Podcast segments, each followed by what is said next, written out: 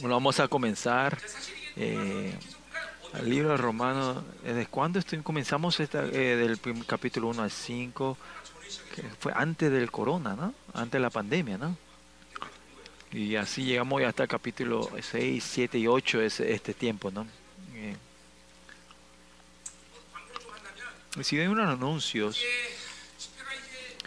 la conferencia ahora estamos en tiempo de hacer la conferencia el año nuevo. No sé qué va a pasar. Si estamos en este estado, eh, puede ser que, el- eh, que Corea, que la nación pueda cerrar, se cierre otra vez, ¿no? Así que si es que hacemos la conferencia, ah, no sé si vamos a poder hacer en el lugar donde siempre hacíamos antes. Estamos averiguando hoteles. Eso también tiene que desaparecer, como era eh, las restricciones del, de, distanciamiento social, ¿no?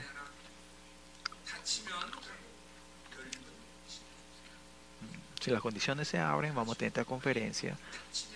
Si no,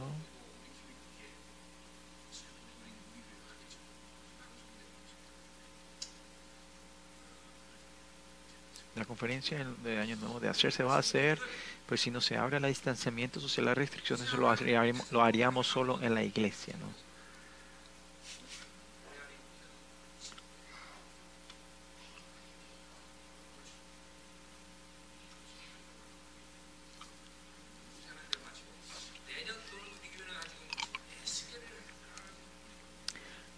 Libro Osea, estamos a como 5 o 6 enseñanzas para terminar el libro Osea. Si el año que viene estamos pensando comenzar Ezequiel. Mm, También estoy pensando o hacer el libro, usar el, el libro de Daniel y las revelaciones juntos. Eh, así que oren por nosotros. eh,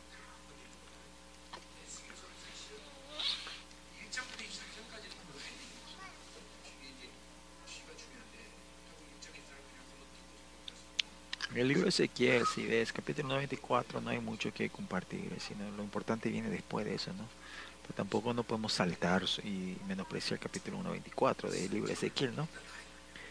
Lo que sí estoy pidiendo que oren por mí y oren también para que la conferencia de, de del año nuevo se pueda organizar, se pueda hacer, ¿no? Creo que ahora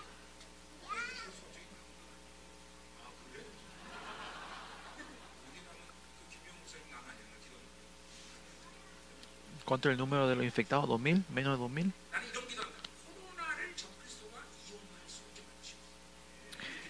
Yo mi oración de la corona, yo siempre oro, Señor, que, que el enemigo no pueda usar el corona de acuerdo a su plan, ¿no? Y yo fui una persona que fui diciendo desde que el comienzo de esta pandemia que el corona es, tiene que ser como, como un resfrío.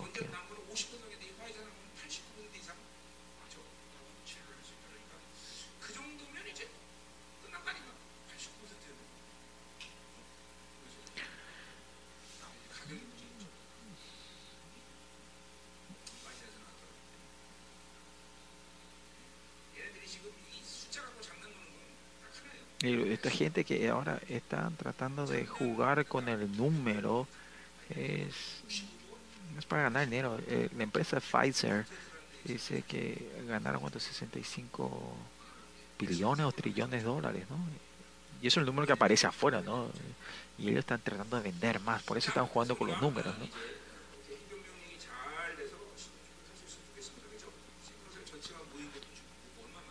Y que nosotros estamos reunidos así también es, es, es nos hayamos reunido todo el misterio, eso fue hace tiempo, ¿no? Así que tenemos que formar buscar un hotel, no sé dónde vamos a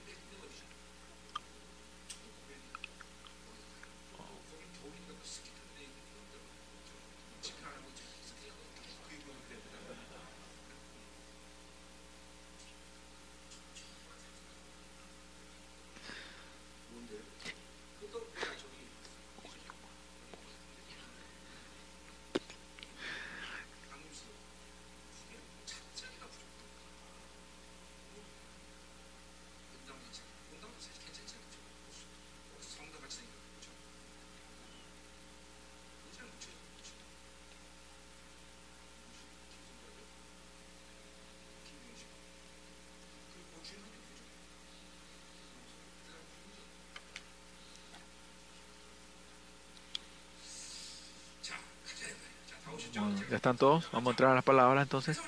Vamos a la prédica. Y el libro de Romanos, estamos hablando de la santificación y la glorificación. Esta mañana también hablamos, capítulo 6, esta relación con el pecado. Pablo habla de cómo va manteniendo o va formando esa santificación en la relación del pecado. En el capítulo 7 habla sobre eh, la relación con la ley.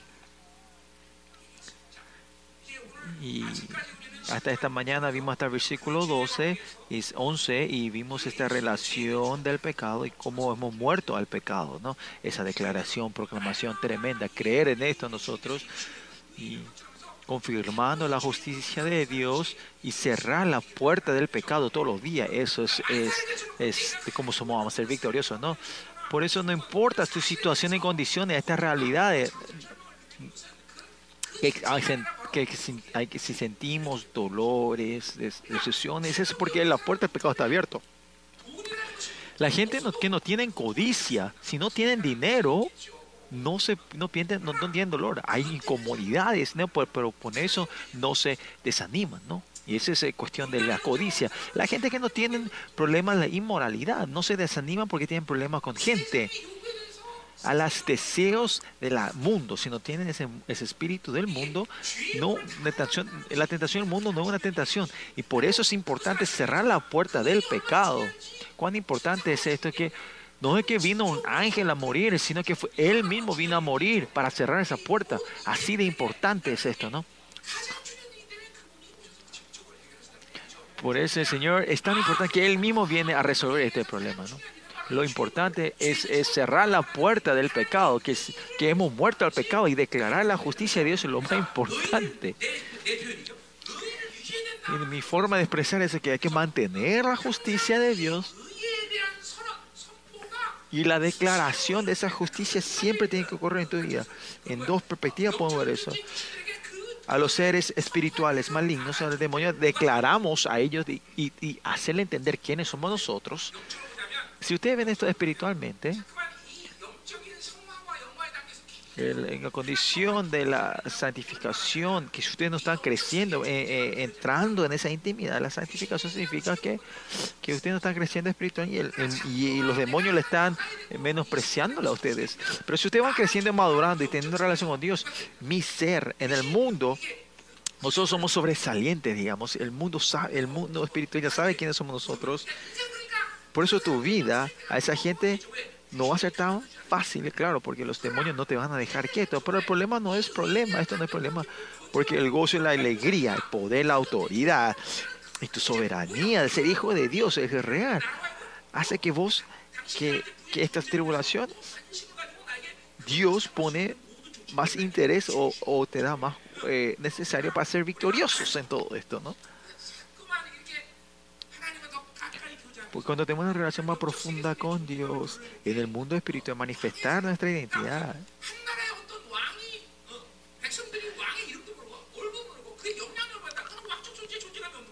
Si en el mundo, en, un país o en el pueblo no conoce el nombre del rey, no sabe quién es el rey, entonces ese rey no, puede, no, no, tiene influencia sobre este pueblo. ¿no? El pueblo tiene que saber la autoridad real de ese rey, la autoridad, el poder que tiene influenciar al pueblo. ¿no? Lo mismo, somos nosotros, ¿no? Para reinar su pueblo.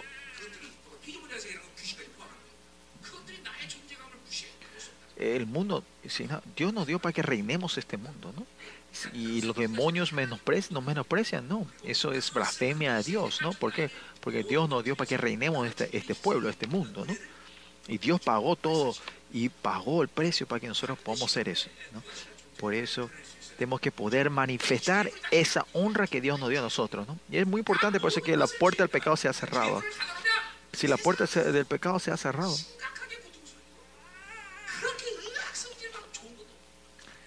El mundo, si ustedes cierran la puerta del, pecado y mantienen la justicia de Dios, uh, eh, la cosa del mundo no, no, no te hace... Eh, no te, no te emociona tanto no te interesa tanto, ¿no? Pues me acuerdo cuando me fui a Paraguay, me fui a, a la catarata de Iguazú, mira, qué tremendo el guía, dijo, yo dije, yo dije, ah, está bien. Y, y el guía me dijo, che, pastor, oh, tus emociones están muy atadas, no, no te puedes expresar. Y yo le dije, Oh, puede ser, pero yo dije, si cuando ve el reino, la gloria del reino de Dios, la cosa de este mundo, la maravilla de este mundo, no es, no es gran cosa, ¿no? Sí, la cataratas de Iguazú eran tremendas, pero si va al reino de Dios, eh, el río del celestial no se puede comparar con... Hemos muerto el pecado. El pecado tiene vida, pero la función de ese, esa muerte ha muerto.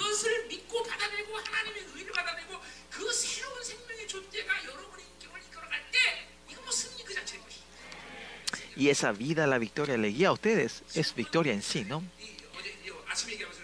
Esta vida eterna, ¿no? Y esta mañana hablamos, cuando hablamos de la santificación y la glorificación, es que el, otra forma de decir es que el nuevo hombre vaya creciendo.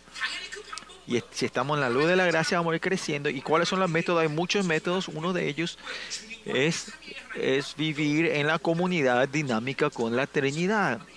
Y vas creciendo, ¿no? Por eso la relación no es solo eh, un acto en oración. Cuando decimos comunión, es, es una relación en toda área de tu, en tu vida, Um, en colaboraciones, claro, en la palabra, recibir el evangelio, relación con la gente, en todo, en tu área, en tu vida. Él es el guía de nuestra vida y dependiendo de Él, vamos teniendo relaciones con toda área de nuestra vida. A esa persona está en la santificación. Algunas personas solo la santificación solo ocurre cuando está orando, pero hay otra gente que en toda área de su vida cotidiana puede tener esa santificación con la relación de Dios. especialmente para ustedes, pastores, en las relaciones con tu esposo, con tus parejas, eh, teniendo esta santificación. Porque somos seres que podemos influenciarnos mayormente a los unos a los otros, ¿no? Si en mi vida, aparte de mi esposa, hay otra persona me da más influencia en nuestra vida, hay un gran problema, ¿no? al revés también, la pastora también, si no es el pastor, y otra persona le da una influencia mayor, es un problema grande. ¿no? Eso no hay problema entre, nosotros, ¿no? Nosotros recibimos mucha influencia entre los unos y los otros, ¿no? Todo lo que dice mi esposa yo, le pongo atención, ¿no? Si me manda mensaje, yo respondo a su mensaje, ¿verdad?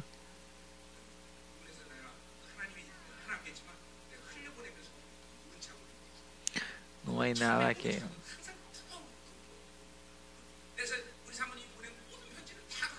Pues toda la carta de mi esposa me mandó, yo lo tengo todavía en mi escritorio.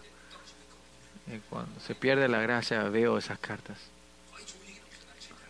Eh, las cartas, pero no, no dicen nada cosas buenas, siempre todas cosas que me está criticando. Porque ese tiempo mi esposa era más dura que yo, ¿no? Ahora estamos similar, ¿no?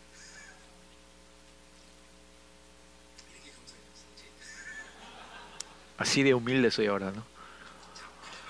Sigamos. En toda relación entre la gente, en tu vida cotidiana, en toda esta área, Él es el centro, el medidor, el mediador de nuestra vida. Yo cuando hablo con una persona, sino que yo no estoy hablando con esa persona, sino tengo relación con Dios. Yo hablo de acuerdo a lo que Dios me muestra, ¿no?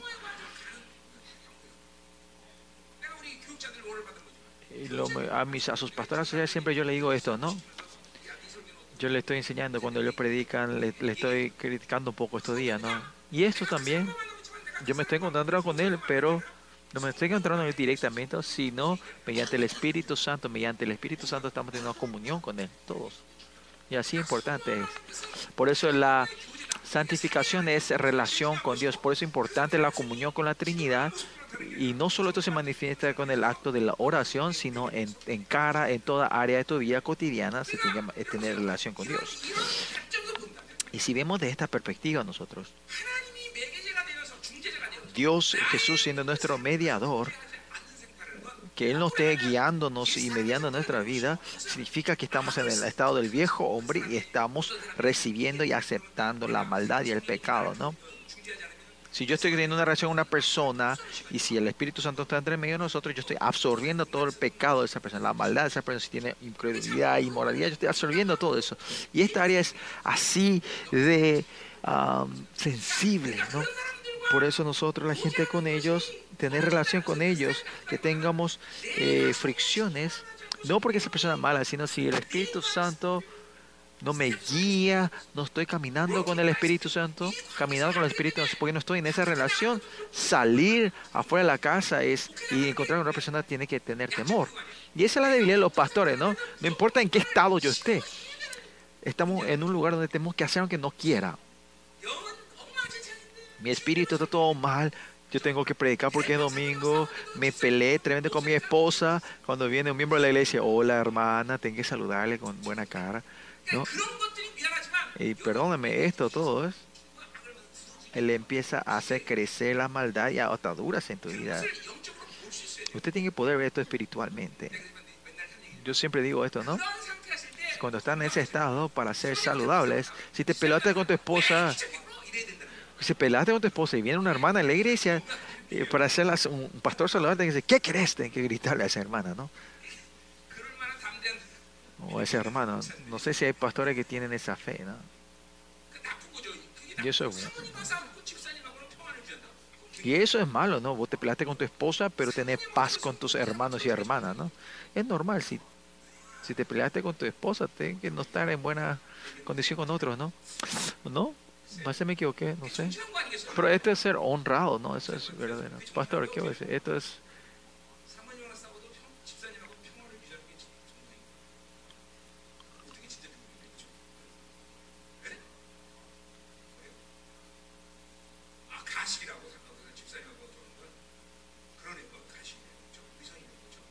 Hipocresía, ¿no?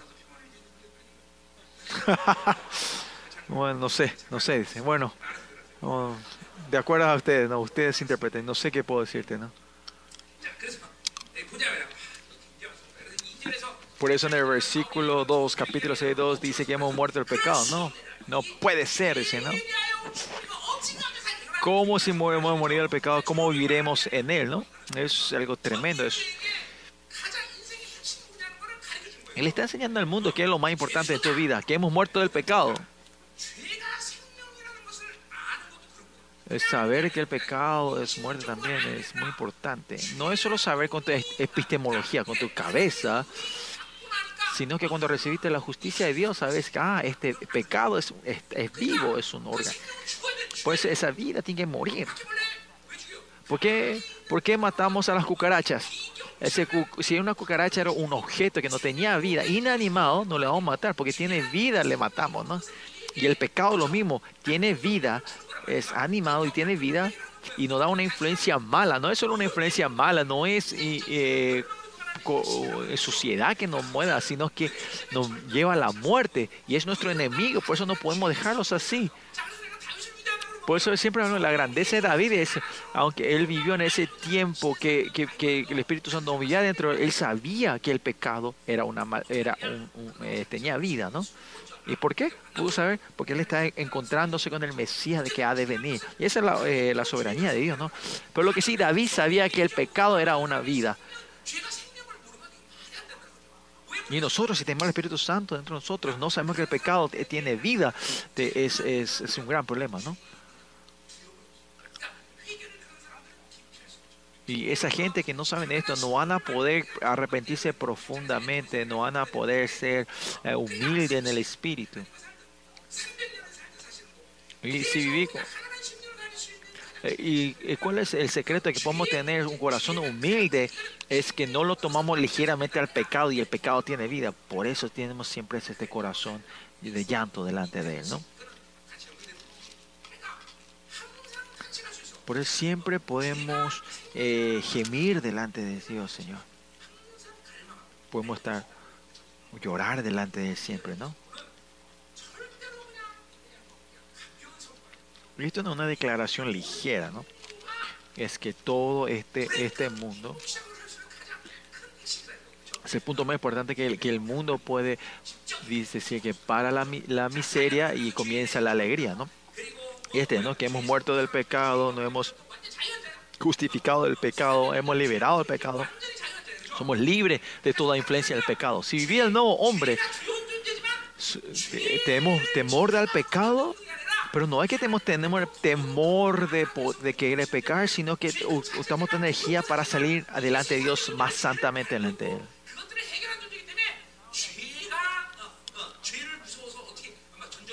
Porque tengo temor al pecado, no es que salimos más, sino que hemos salido de la influencia del pecado. ¿no? Y versículo 12 en adelante, el versículo 23, 24 quiere decir, es sobre la, eh, sobre, eh, la enseñoreanza, ¿no? O, eh, otra forma de decir, del gobierno, el reinado del pecado sobre nuestra vida. No puede reinar, ¿no? Porque la palabra libertad, libertad es, es cuestión de quienes tienen el control, ¿no? Por ejemplo, en el año 1956, en el, en el marzo 1, primero de marzo acá en Corea, se levantaron los coreanos y declararon, ah, eh, ¿cómo era? Que viva para, que, que viva Corea, dijo, ¿no? El, eh, sobre la, eh, el dominio de Israel eh, en, en, en Corea. Ese tiempo fue cuando eh, Japón estaba gobernando y esa declaración de, de ¿cómo se dice? ¿Cómo se dice?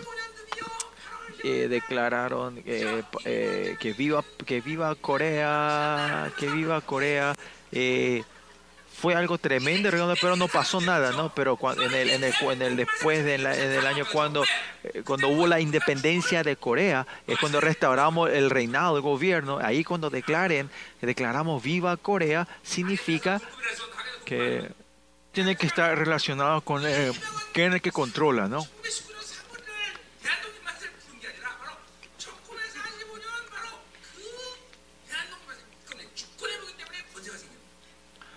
como dije, con la relación de coreano, en marzo se había declarado que era, los, los coreanos se levantaron y dijeron, viva la República de Corea contra Japón. Claro, pues no pasó nada, pues fue algo importante, pero después de años más tarde, cuando en, en, en el día de la independencia de, de eh, agosto 15 en Corea, cuando se declaró viva República de Corea, ese tiene muy significado claro porque el reinado había cambiado, el controlado había cambiado, cambiado ¿no? Y lo vimos ustedes, entre ustedes es quién es el que reina, quién es el que controla, ¿no? Desde el principio Dios el rey fue el rey de reyes y cuando él creó a los hombres, el diseño original es que no es que solo creó una persona, sino creó a una persona real, creyó la realeza como Adán.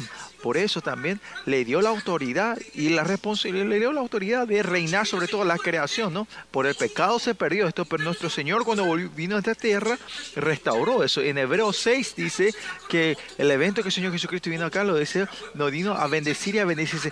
Esa bendición que Dios le dio a Adán, a Génesis 23, nuestro Señor Jesucristo viene a restaurar esa bendición. Pues en la Biblia cuando nos da el Evangelio, no es solo es simplemente resolver el pecado y nos llevó a hacer al cielo, no es a ese nivel. Se puede decir que es un fracaso, es una fraude. Que callamos al, al, al cielo, no sé si en la Biblia dice que no vamos al cielo o no. Creo que no hay esa palabra. Esta es la tragedia de la gran ramera, la iglesia eh, católica. El, la bondad máxima que en la iglesia católica habla es que no vamos a, no, no vamos, que no nos vamos al infierno sino al cielo y transforma a la Trinidad, que son como dioses que están allá arriba, que no tienen una relación directa, solo hablan que Él nos lleva al cielo y no al infierno, y así va controlando nuestra vida, las iglesias, ¿no? Eh, es ese, ¿quiere ir al cielo o al, al infierno, no? Es ese, si pagás bien, aunque vos te vayas al infierno, te podés ir al cielo. Y eso es lo que hace la iglesia católica, ¿no? Y más allá, al no poder pecar, al resolver eso, piensa que eso es lo mejor. No. El, el fundamento del evangelio y el diseño original que no, nos creó para que seamos reyes y toda esa autoridad realeza que él tiene nos ha dado a nosotros. Y eso por medio de Jesucristo se restaura. Por eso el, el, Evangelio en sí es, no podés hablar del Evangelio sin saber tu identidad como reyes. ¿no? Otra vez, sí, el, la gloria y la, y, la gloria y el gozo y, eh, como era, esto está en, en, el Evangelio, es porque no somos mendigos sino un banquete, sino de mendigos a reyes. ¿no? Porque nuestra esencia se transforma completamente. No es que un agua, agua tibia se transforma en agua caliente o en agua fría, sino que agua se transforma en un vino, en vino, ¿no? Es un cambio esencial, existencial. Por eso, el Evangelio no es ese gozo de tener agua tibia, agua fría, no. Es un cambio esencial. Cuando Jesús vino a esta tierra como un humano, Después de Jesucristo, todos los hombres que vienen después de Cristo significa somos seres otra forma. Y que seamos un nuevo hombre no es simbólico, sino es verdad. Que esa vida que estaba, que no existía antes de Jesús, ahora se manifiesta, existe en este. Y como dijimos, no es que nosotros eh, fuimos renacidos, eh, renovados y rejuvenecidos, o sea, renacidos a nivel de Adán. No es que reino. Claro que somos hombres iguales con el Sarx. Que Jesús viene al Sarx y nunca pecó. Ese ADN está dentro de nosotros que no pecamos ni una vez. Y si vemos esto en la doctrina de Dios, no vemos que recibimos una vida especial dentro de esta creación, sino una vida que transciende la creación. Y es por eso que hacemos que nos ayuda a creer eso, es que este mundo de la Babilonia, en este universo de todo poder y autoridad, esa influencia no nos puede mover a nosotros. Cuando reciben con fe esa autoridad. Eh, no porque al azar, porque sos terco o porque tengo una ideología fuerte, no viví, no ah, yo no vivo de acuerdo a, la, a lo que me pide el mundo, no, sino que nuestra existencia en sí somos seres que no podemos vivir de las leyes de, lo que nos pide este mundo. Ustedes saben, los enucos no le pueden venir al, príncipe y decir, che, el enuco no le puede decir, príncipe, che, che, yo me quiero ir a un lugar, el príncipe, el príncipe le decía al eunuco, sí, voy a hacer lo que vos me decís. No, los reyes no son obedientes a los eunucos, ¿no? Esa es la esencia del rey. Lo mismo que no vivamos de acuerdo a lo que el mundo te pida, lo que diga. No es porque yo tengo una ideología o yo soy terco, no, sino la existencia en sí es eso. La misma, la iglesia tiene la autoridad de reinar sobre toda la creación, ¿no? Usted tiene que poder creer en esto.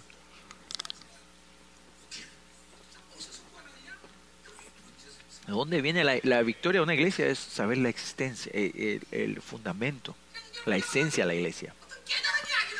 No es solo un entendimiento, sino la promesa que Él declaró es eso. Usted tiene que recibir esto, aceptar esto. Es verdad. Acá viene la victoria de tu vida. Como dicen en Proverbios, si no puedes vivir de esa honra, soy igual que un animal. Si perdemos nuestra honra, nuestro valor, somos igual que este mundo, que estos animales, somos igual que perro, vaca. Porque todos los animales somos compañeros de la creación nosotros, ¿no? La única, eh, nosotros somos especiales, ¿por qué? Porque en medio de toda la creación Él no transformó en seres reales, ¿no? Si perdemos nuestra realeza, somos igual que cualquier perro, chancho, vaca, somos todos iguales. Por eso, como el mundo está cayendo, este mundo, ¿eh? Hacen que estos perros y gatos domésticos sean eh, viven mejor que cada hombre, ¿no? Yo, mi pelo, me, me, mi pelo yo me corto, pago 10 dólares, o sea, 10 mil won, ¿no? Pero los perros o los animales, si le llevas a, a la peluquería, de animales, te cobran 50 mil y 60 mil, ¿no? Won, ¿no? Y cuando la gente pierde la gente pierde su, su, identidad y su valor, ellos empiezan a apreciar o idolatrar o apreciar más animales, ¿no? Ah, yo sé que hay pastor que ustedes tienen mascotas como perros, pero el tiempo y el dinero que van invirtiendo en esos animales es, es pérdida, ¿no? Si tienen perro, mándenle allá a, ya, otro lado. Esto es tan emocionante, ¿no? El secreto de este evangelio, ¿no? Esta esencia del evangelio es tan importante, ¿no? Perdón.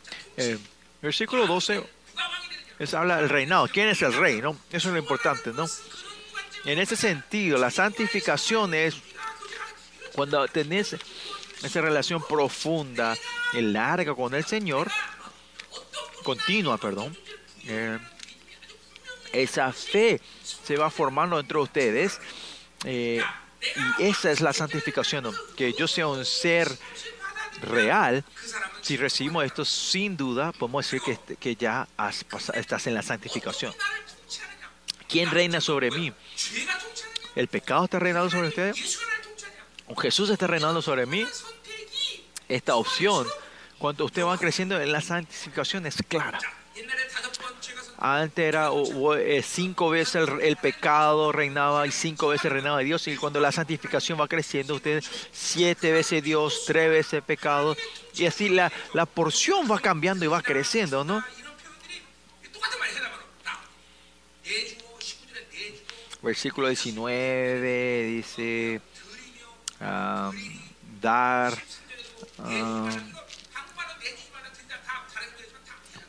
presentáis, dar. versículo 13, ¿qué más? Presentar. Esto todos, en la misma palabra, presentarse, ¿no? Dar, ¿no?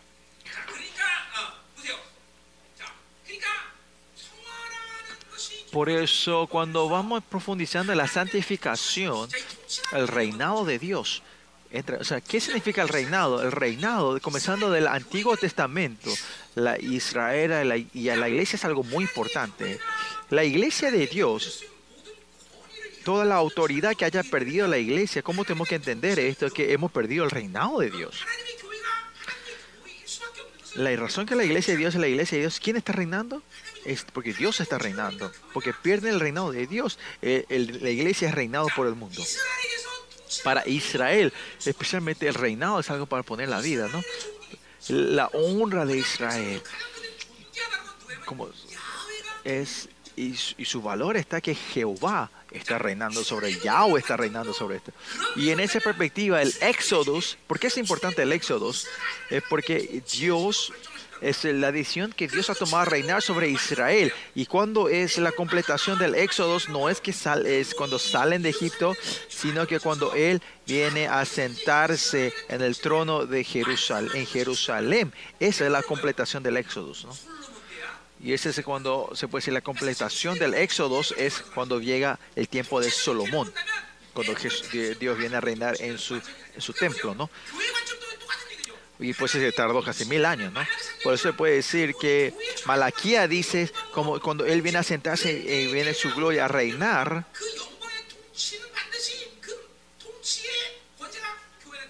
y ese reinado se, se manifiesta en su gloria y es poder, libertad y abundancia, ¿no? Por eso este reinado para la iglesia y de Israel es una corriente grande e importante. Porque cuando el hombre cae en el pecado, pierde el reinado de Dios y entra en el reinado de Israel. ¿no? Y la santificación es, es que la porción del reinado de Dios y la escala va creciendo más. ¿Quién reina sobre mí? Eso para ustedes es es hacerle vivir a usted como una otra vida completa.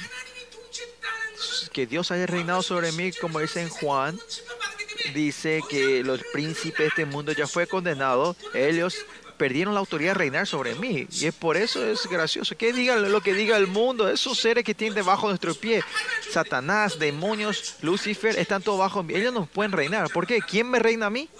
Solo Dios puede reinar mi vida. Es el único que puede reinar a mí. Así la iglesia, solo Dios puede reinar en la iglesia. Por eso en el Nuevo y Antiguo Testamento unidos, el reinado es algo muy importante.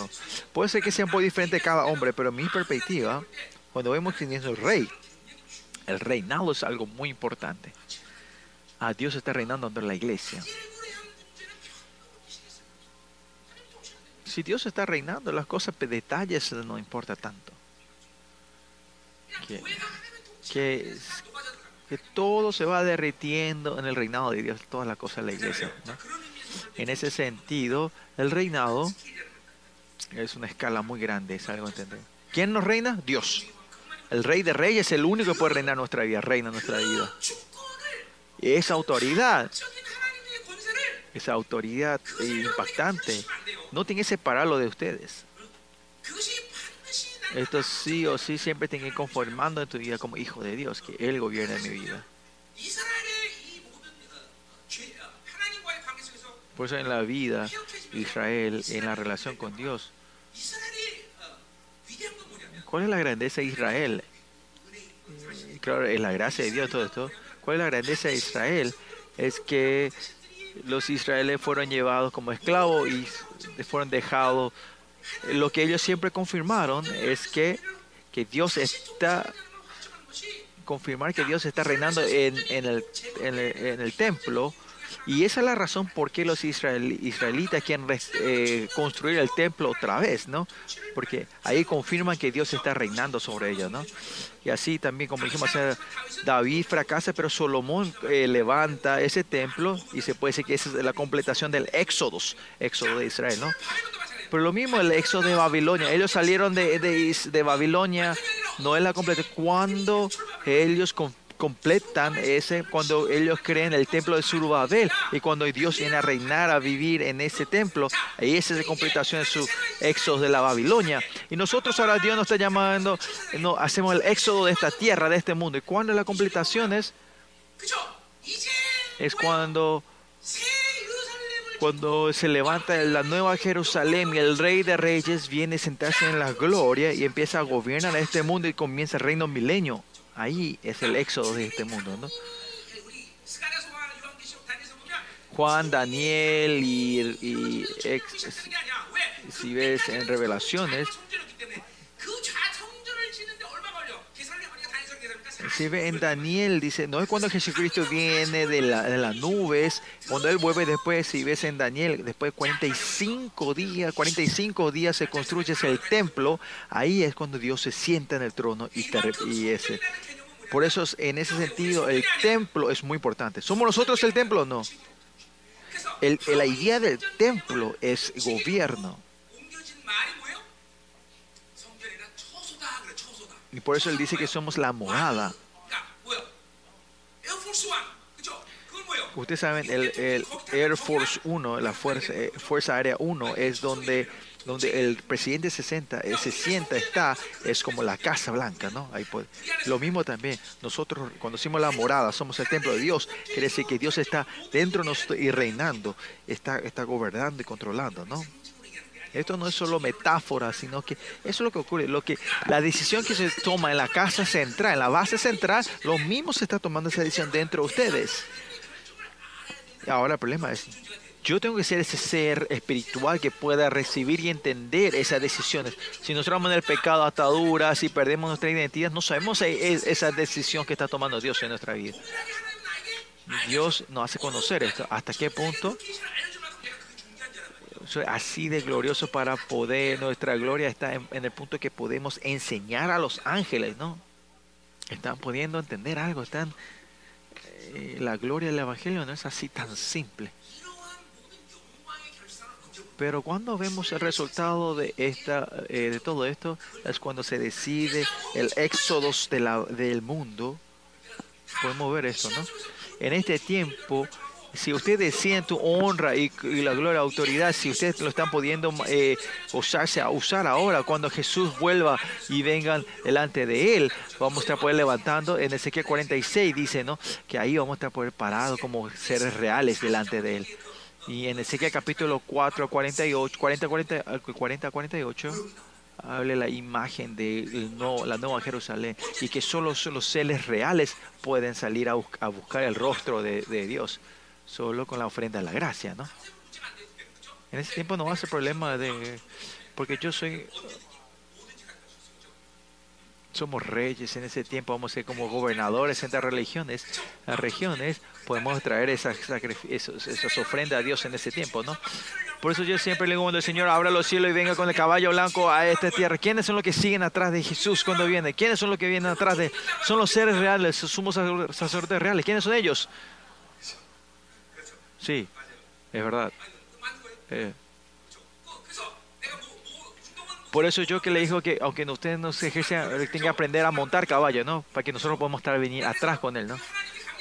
Eso cuando Jesús está viniendo, cuando vuelta a Jesús, yo siempre estoy viendo si yo estoy atrás de él o no. Hay que confirmar eso, ¿no?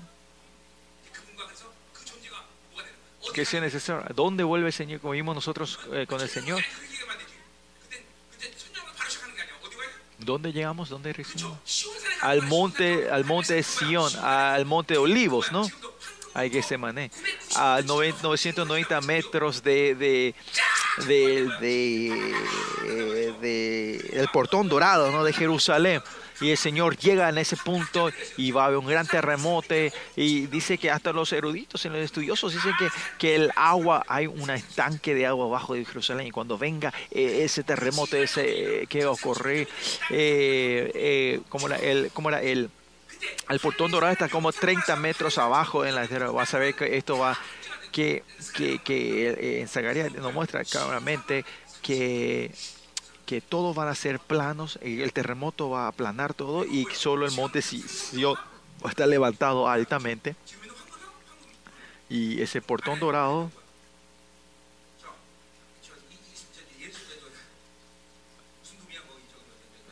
y la mezquita dorada. Juan Juan Gondón. Mm. Sí, la mosquita dorada dentro de eh, en la segunda parte de, la, de siete años ah, va a haber el, templo, el tercer templo y, la mezquita dorada. Pero cuando venga ese terremoto, estos todos van a ser destruidos y solos eh, Dios Jesucristo y sus Jesucristo el Rey y sus sacerdotes reales van a entrar eh, por ese portón dorado, ¿no? Ahí usted tiene que estar ahí en ese dibujo, ¿no? Si no están, ¿qué tiene que decir? ¿Que dónde van a estar ustedes? Esa gente, ¿dónde están? Seguramente no habrán ido al infierno, pero ahí está en el cielo, estarían entrenándose. Esa cosa que no te arrepentís aquí estarás arrepintiéndote allá arriba. En el libro de Lucas, aquí es a la gente que está en la oscuridad y mordiéndose los dientes, ¿no? Porque eh, tienen que estar esperando por mil años ahí. ¿Haciendo qué? En la oración, el arrepentimiento que no hicieron en esa tierra van a estar haciendo por mil años. Esos ayunos que no hicieron van a estar haciendo ahí. Yo voy a terminar ese entrenamiento aquí. ¿Vas a terminar aquí? Ahora mismo parece que tengo que hacer un poquito más.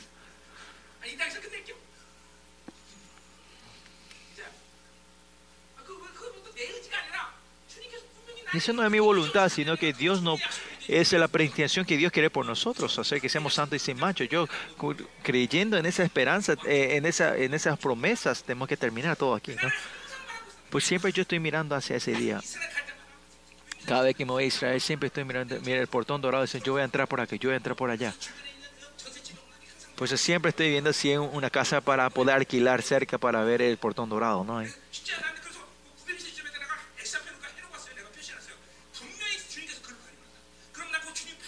Por eso yo marqué un lugar ahí en el, monte de Molivos a, a 990 metros de la entrada y, siempre estoy chequeando ya hasta atrás, ¿no? Y en ese tiempo yo voy a entrar con esta, con esta nobleza, ¿no? Con solo pensar es emocionante, ¿no? Por eso no es nada de este mundo, en ese día vamos a ser reyes, ¿no? Por eso que los cristianos pueden decir, vamos a ver, vamos a ver más tarde, eso es lo más temeroso. Ah, mira, vamos a ver. Espero que todos ustedes estén ahí detrás de Jesucristo en ese día. Si ustedes dicen, ¿dónde está el pastor? Mi eh, va a ser, eh, va a ser dolor de cabeza. Está allá arriba, ahí. Eh.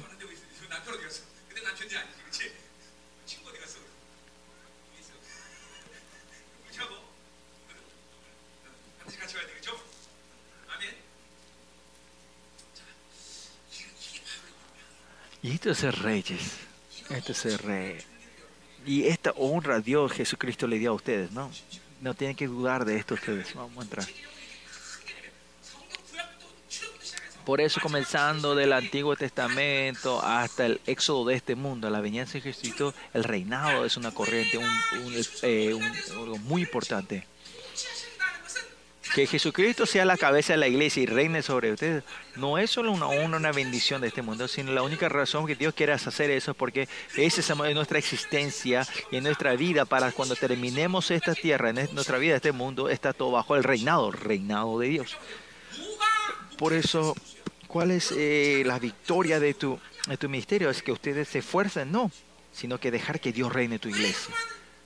¿Por qué hay problema de dinero y problema en la iglesia? ¿Por qué? Porque Él no está reinando en tu iglesia.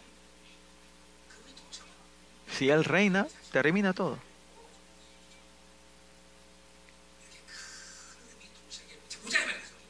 Pues vamos a ver este reinado. Versículo 12. No reine pues el pecado en vuestro, vuestro cuerpo mortal. Si ves en la carta de, de, Pablo, en las epístolas de Pablo, él siempre habla sobre una orden, de la orden. Diciendo, es un principio, si haces esto, esta es la consecuencia. Esto trae esta consecuencia. Pablo habla mucho de esto. Pablo usa muchas estas expresiones, sino si la gente que conoce el mundo espiritual sabe esto, ¿no? Eh, hay una orden, hay un principio, una regla. Porque de poder y autoridad es porque en la regla del, eh, o el principio de poder y autoridad de Dios está en nosotros una persona que es máster en la computadora es una persona que sabe bien sobre el, ¿cómo era? El, no el dualismo, el, el, el, el código, el 0 y 1, 0, 1, el que sabe tocar. Eh, eh, sabe el principio de esta computadora, sabe manejar y juega con la computadora. Yo no sé jugar la computadora bien porque yo no conozco bien este, este, este estos códigos de, la computadora, ¿no? ¿Y por qué yo puedo controlar el mundo espiritual? Es porque yo tengo ese principio y la regla del reino de Dios dentro de mí. Por eso yo puedo manipular y jugar como se me antoje en el mundo espiritual, ¿no? No como se me antoje, pero puedo mover, ¿no? Por eso la creación se mueve todo bajo la corriente y la regla que Él creó, ¿no? por eso todo lo que nosotros hablamos de, licenciatura o experiencia en este mundo, todo es casi, eh, no tiene mucho valor. Esto yo digo en mi iglesia, ¿no? Yo dije en mi iglesia, hay un, si digamos que un funcionario trabajó 30 años con todo y había uno que no hacía nada, pasó 30 años, esa persona solo crece a ser, a ser gerente, pero este chico que vino y, trabajó un año a, a medias, de repente ese es el presidente. ¿Por qué? porque es el hijo del, jefe, del patrón, ¿no? Y esta es la regla del mundo, ¿no? Es, pues no es cuestión de cuánto nos esforzamos, sino quiénes somos nosotros. Esta es la orden, este es el principio, es creer en esto, ¿no?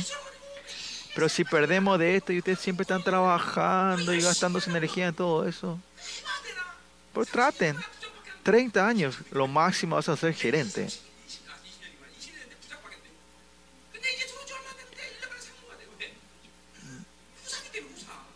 porque son herederos. Los herederos, vos trabajás 30 años, vas a ser gerente o, vicepresidente.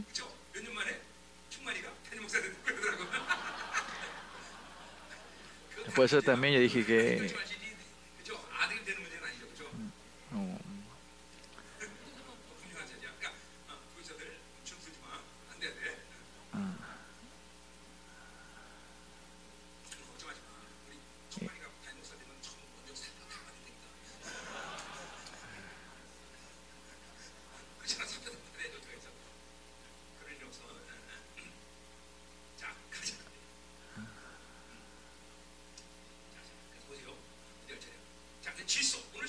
puso orden, principio, estamos viendo eso. ¿no? Acá el versículo 12 vemos esta regla, dice, si el, eh, pecado es vuestro...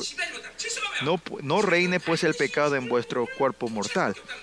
Otra forma, en esta podemos que, que, el principio o la regla aquí, que el pecado puede reinar tu cuerpo mortal. El cuerpo mortal, el, cuerpo que puede morir, el cuerpo del pecado. Uh, Pablo usa estas, eh, estas expresiones, ¿no? Pablo, sabiendo que el pecado es vida y tiene relación con Dios, él va eh, eh, estas expresiones diferentes, ¿no? La característica del pecado, ¿no? El pecado, el cuerpo que, que, que el cuerpo, el pecado puede uh, gobernar o, gobernar, ¿no? Y tener dominio de tu cuerpo, ¿no? Esta es la orden, este es el principio, esta es una regla. Si vivir el viejo hombre, el, si vive el viejo hombre, sí o sí el pecado va a reinar sobre tu vida. Si está en el nombre, ¿el pecado puede reinar? No, no se puede. Ese es el principio. Esto es una regla que nadie puede cambiar. Es sí o sí. Esto es una regla. Pues eh, el pecado, mientras tu cuerpo mortal, usando tu, el cuerpo mortal, te va a reinar sobre ti. Tiene dominio y reina sobre ti, ¿no? Que no deje que esto reine eh, quiere decir que ustedes son seres que no son dominados por el pecado, pero, pero como dijimos hace rato, aunque estén el nuevo hombre, usted tiene el nuevo hombre, el viejo hombre se levanta otra vez cada vez que pecamos, ¿no? Aunque fuimos crucificados con Cristo en la cruz, si ustedes eligen pecar, pecar, otra vez el viejo hombre se levanta otra vez. Y te dije que esto no era una cosa mala porque mediante eso Dios nos hace crecer en esta batalla para ser justos verdaderos. Toda la obra que Dios hace al final no es nada de pérdida, sino es beneficioso. ¿Por qué los demonios, eh, eh, Dios puesto todos ellos en el abismo y los cerraron? ¿Por qué ellos están en este mundo? Es porque nosotros pecamos y abrimos estas puertas del abismo, ¿no? Pero con eso, ¿qué pasa? Dios hace que nos hace levantar como victoriosos reales delante de Él. Esto es lo que Dios hace, no es, no hay ninguna pérdida, no hay ningún error lo que el Señor hace, ¿no? ¿Cuál es esta orden? Que el pecado mediante el cuerpo mortal hace que no reine pues el pecado vuestro Señor, de modo que lo obedezcáis en sus concupiscencias, dice, ¿no?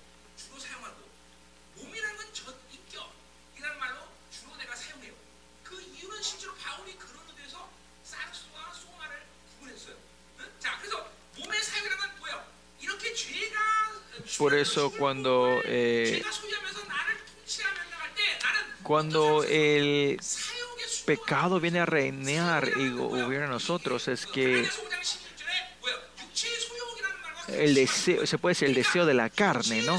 Si nosotros decimos que vivimos de acuerdo a, a, los deseos del cuerpo, al deseo de la carne, significa que los cinco deseos de la carne reinan sobre ti. Esta es la regla, ¿no?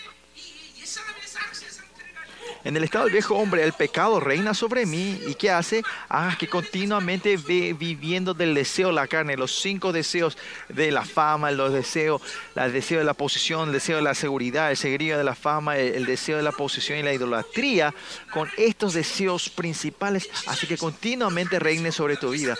Esto es una regla. Si vivir el viejo hombre, sí o sí esto ocurre dentro de ti. Por lo que doy gracias a Dios en que Dios rompió este principio y esta regla porque Él trajo esa vida que transciende toda la creación, esa vida nueva, vida eterna, vino a gobernar a nosotros.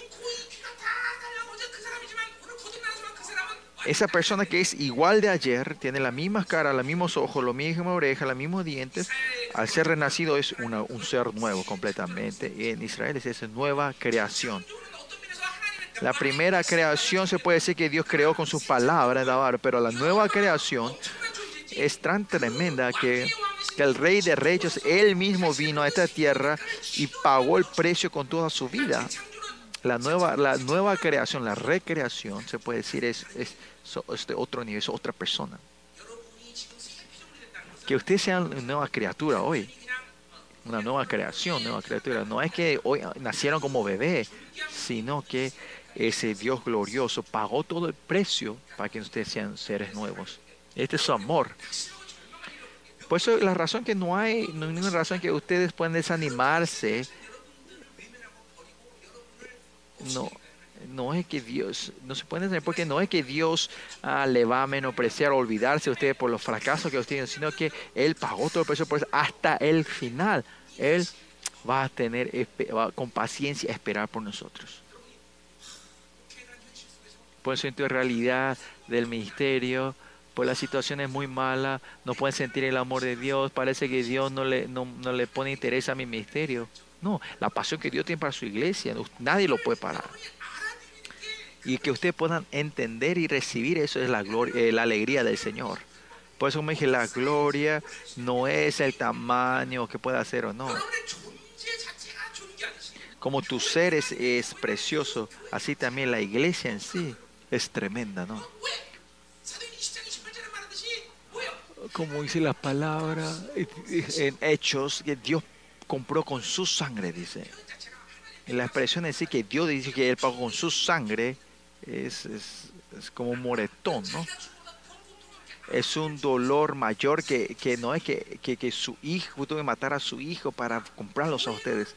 O sea, la, la esencia de la iglesia, si tenemos esa esencia de la iglesia, la iglesia no puede perder.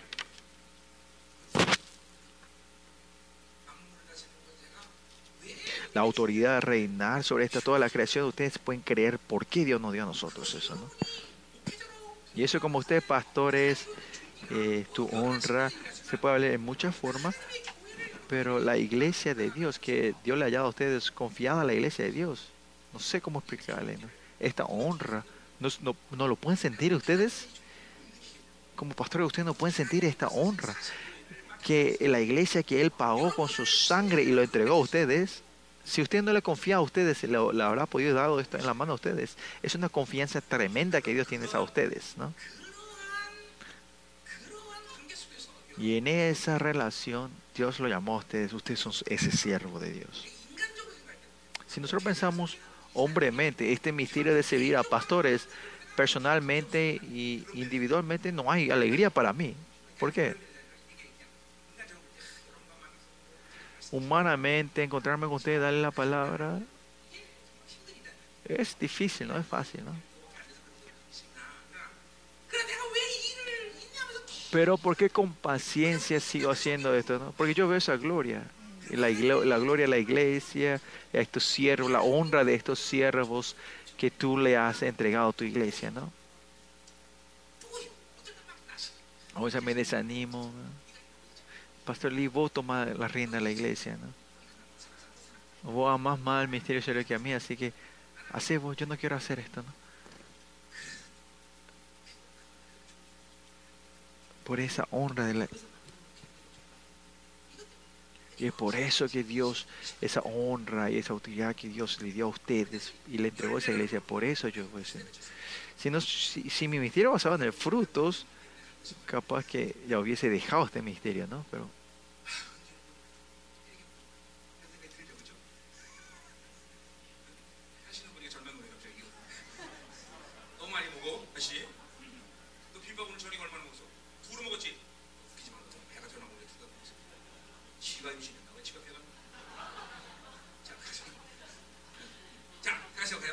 Vamos.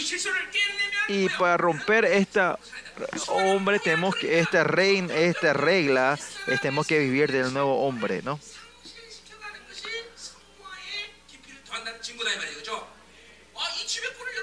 Este, no tiene que re reconocer el dominio, la victoria del enemigo. Y esta es la. No hay que reconocer el dominio, el control del enemigo. Si ustedes perdieron esa batalla, igual no hay que reconocer la victoria del enemigo, no tiene que reconocer el dominio de, del enemigo, ¿no? Aunque yo haya perdido, es el secreto que yo puedo ganar otra vez. Es porque nosotros creemos en la promesa de Dios, no en el resultado de nuestras situaciones. No se han engañado, esto es un engaño. Que esta realidad, nuestra situación, el resultado, si reaccionamos a esto, continuamente van a perder. Por ejemplo, si yo tengo mil miembros en la iglesia, ¿yo me voy a desanimar? No, tengo que estar mirando dos mil, tres mil. La realidad y los resultados, yo no tengo que reaccionar a, nuestro, a nuestra realidad, a nuestras situaciones. Que nuestro ser en sí es con fe de hasta esa victoria. Ese, hasta tenemos que esperar más. Si eh, no hay un fruto en esta tierra, eh, cuando venga el reino de Dios van a ver ese resultado, ¿no? Claro que tampoco Dios va a llevar hasta ese punto. Versículo 13 dice, ni tampoco presentéis vuestros miembros al pecado como instrumento de inequidad, sino Hace rato era un cuerpo mortal, miembro, no estamos en la misma, somos miembros ojo, brazos, de, estos son miembros del cuerpo, ¿no? Partes de tu cuerpo, los miembros. Si nosotros somos obedientes a los deseos de la carne, ¿qué pasa? Ellos se transforman en eh, herramientas ah, de la iniquidad, instrumentos de la iniquidad con la mano, Tienes en la oración de oración, pero empezás a criticar y pegar y decir grosería. Con este pie tienes el pie de, de, de las, de- de- del evangelio. Con esta palabra vos te vas a esos lugares donde la luz empiezan, eh, eh, donde empiezan a brillar las luces y empiezas a bailar, ¿no? con palabras, con tu boca tienes que alabar al Señor y, proclamar el Evangelio para empezar a decir groserías, palabrotas y criticar a otros. Y ese es el instrumento del viejo hombre. Y cuando eso, si son instrumentos de la iniquidad, vos le está, dando, está presentando esto al, al, pecado. Y así eh, la influencia y el poder del pecado va a ir creciendo más dentro de ustedes.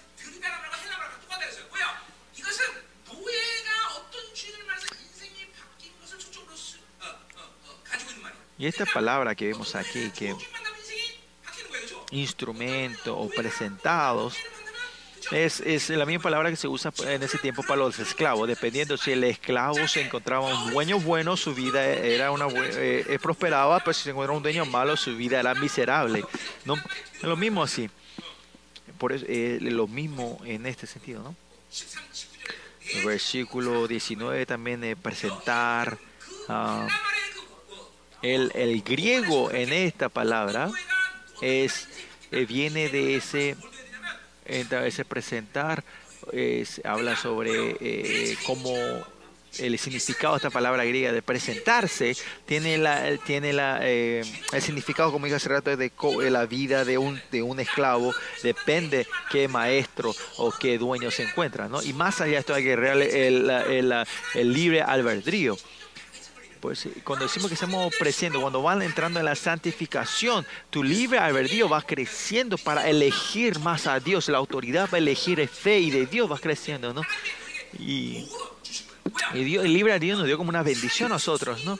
Porque, eh, eh, como era el amor, y si vemos como somos reyes, Él no nos creó como como robot, sino que, mediante con nuestro libre albedrío para poder elegirle a Él, para amarle a Él. Pero si nosotros elegimos con nuestro libre albedrío el viejo hombre, tu vida será una vida ah, maldita, ¿no? Por eso la santificación es que tu libre albedrío eh, tenga la poder, autoridad y la agilidad de elegir a Dios. Y va creciendo. Esa es la, uh, la santificación, ¿no? Es que tu emoción, intelecto y tu voluntad vuelva a la creación eh, original de Dios y que ya no haya más obstáculos o fricciones de obedecer y buscar a Dios, ¿no? Y la santificación es volver a eso, ¿no? Por eso cuando vamos entrando en este concepto de las santificaciones, eh, eh, las heridas, ataduras que están en, nuestro, en nuestra mente, en nuestros corazones, se va entrando en el libre albedrío, o sea, eh, vamos siendo liberados en las santificaciones, en el proceso de la santificación, tus heridas, tu atadura en la Babilonia, con estos no podemos decir que eso fue una persona santificada, o sea, en el proceso de la santificación, en la relación con Dios, el poder de la sangre, la, eh, la poder de la sangre, el poder de la palabra y el poder del Espíritu Santo hace que, que estas, estos enganchos del enemigo, todas las cosas que la violencia puede hacer, vos en su gracia vas desatando, desarmando esto y así sos liberados, tenés libertad.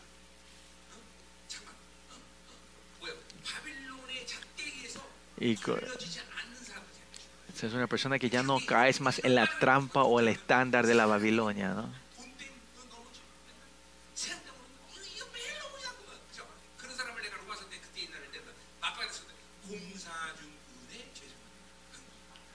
O sea, que, siente que todavía están cayendo y están haciendo eso.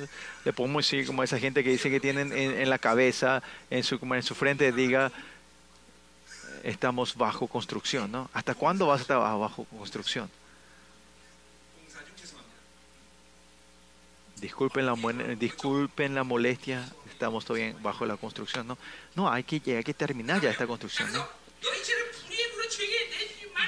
Por eso no dejen como sea, eh, presentarnos como instrumentos de inequidad, ¿no? No es que al azar sin querer, sino que tu libre albedrío eligió vivir así. Por eso esta elección que ustedes van tomando no es un día, sino siempre tiene que tomar. Y cuando van creciendo la santificación, elegir a Dios, es, elegir al nuevo hombre va a ser más fácil, ¿no? Por eso la santificación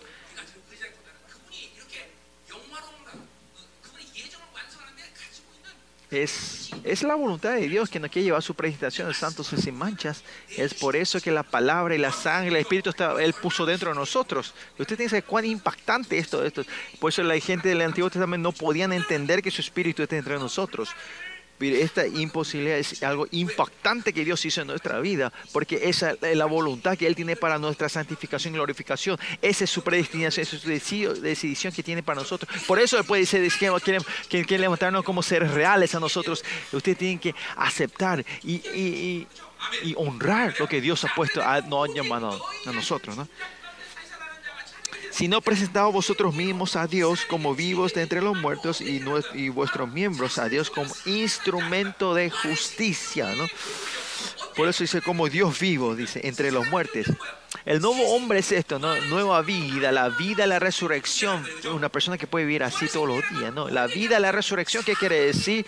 Que la ley de la muerte ya no es más problema de tu vida, es para ti. Que el viejo hombre y la muerte a la gente normal es la muerte es, es el final.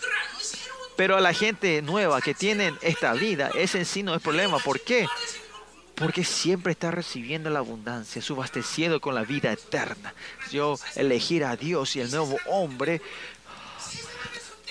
cuando elegir el nuevo hombre en sí es, es ese ser que se está encontrando con Dios, aunque ustedes pueden sentirlo o no. Por eso si mantenemos de cara continuamente esta relación con el nuevo hombre, ah, vas a poder tener, elegir, escuchar la voz de Dios y saber más.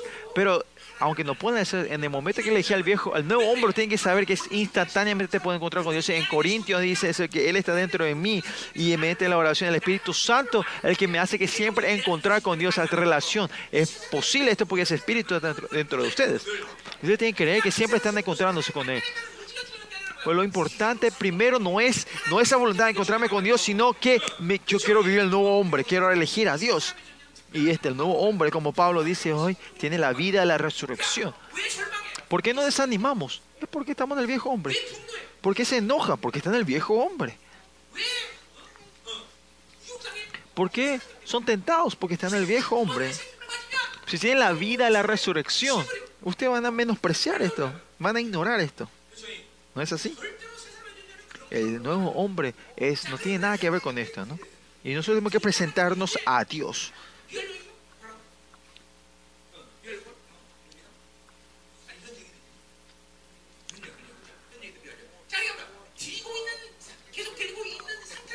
Es un estado de presente que estamos en un, en un estado que continuamente estamos presentando.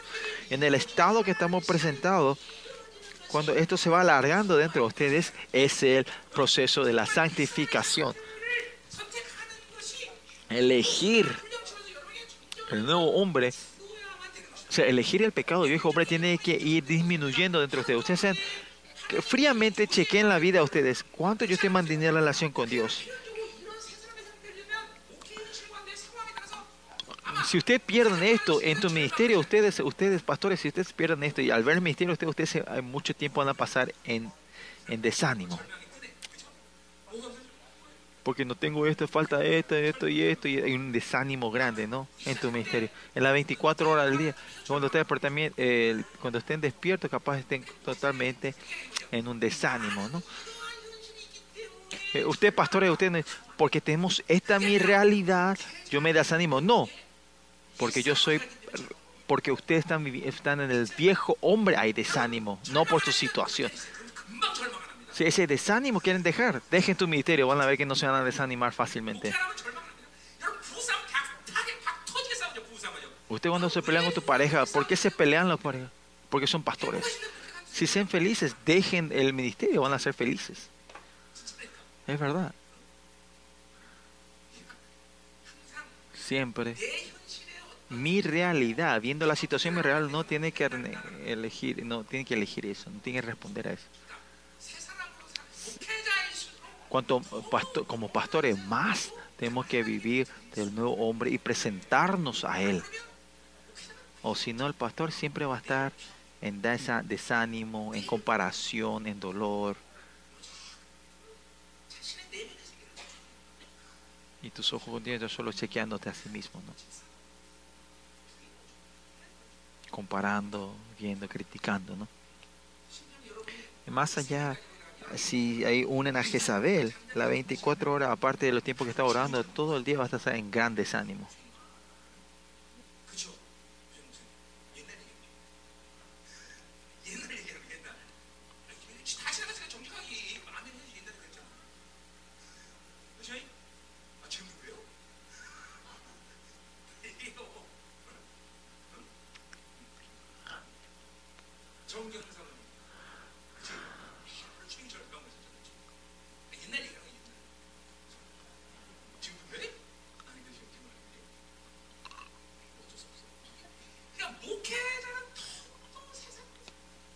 hay que vivir más en, en, en ¿no?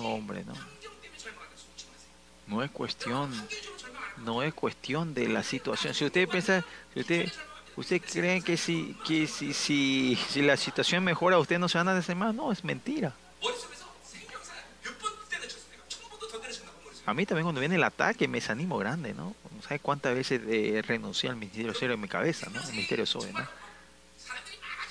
Y por eso en el ministerio SOE hay mucha gente y la iglesia crece y que ustedes no me van a desanimar. No, es mentira, no, no es cuestión de, no es cuestión de su situación en tu realidad.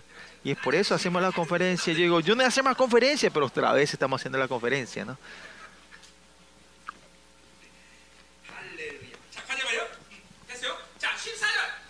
Versículo 14, pues así que el pecado no tendrá dominio sobre ustedes no puedes reinar, no es rey, dominio, rey, es la misma cosa, ¿no? Porque ya no están bajo la ley, sino bajo la gracia, ¿no? Por eso, decidir quién es el rey decide tu vida, ¿no? Si el mundo está, el rey es el mundo. Si el dinero domina, él es tu rey. Y si es la gente, ellos reinan sobre ti. Por eso tu vida es complicada. Esas cosas que no tienen valor, vos le diste el dominio, tu vida es, es, es, es difícil, ¿no? Especialmente hijos de Dios y pastores de Dios nada, aparte de Dios, yo no va a dejar así que te dominen otra cosa. Pero porque usted es tan fuerte en tu viejo hombre y esto toman dominio en tu vida, a esa gente siempre son engañados diciendo, ah, porque yo no tengo dinero, porque yo no tengo dinero, yo no tengo miembros, no tengo ovejas, o porque no tengo mis padres son así, o porque mi esposa es así. Todos los días estás criticando a otra persona, acusando a otra persona, ¿no? Siempre las acusan a otra persona, ¿no? Y ese es el engaño. Solo este engaño está en tu mano, delante de tu cara. Y por eso lo único que es engaño, engaño, tu, cara, eh, tu mano. ¿no? Esto es un engaño grande.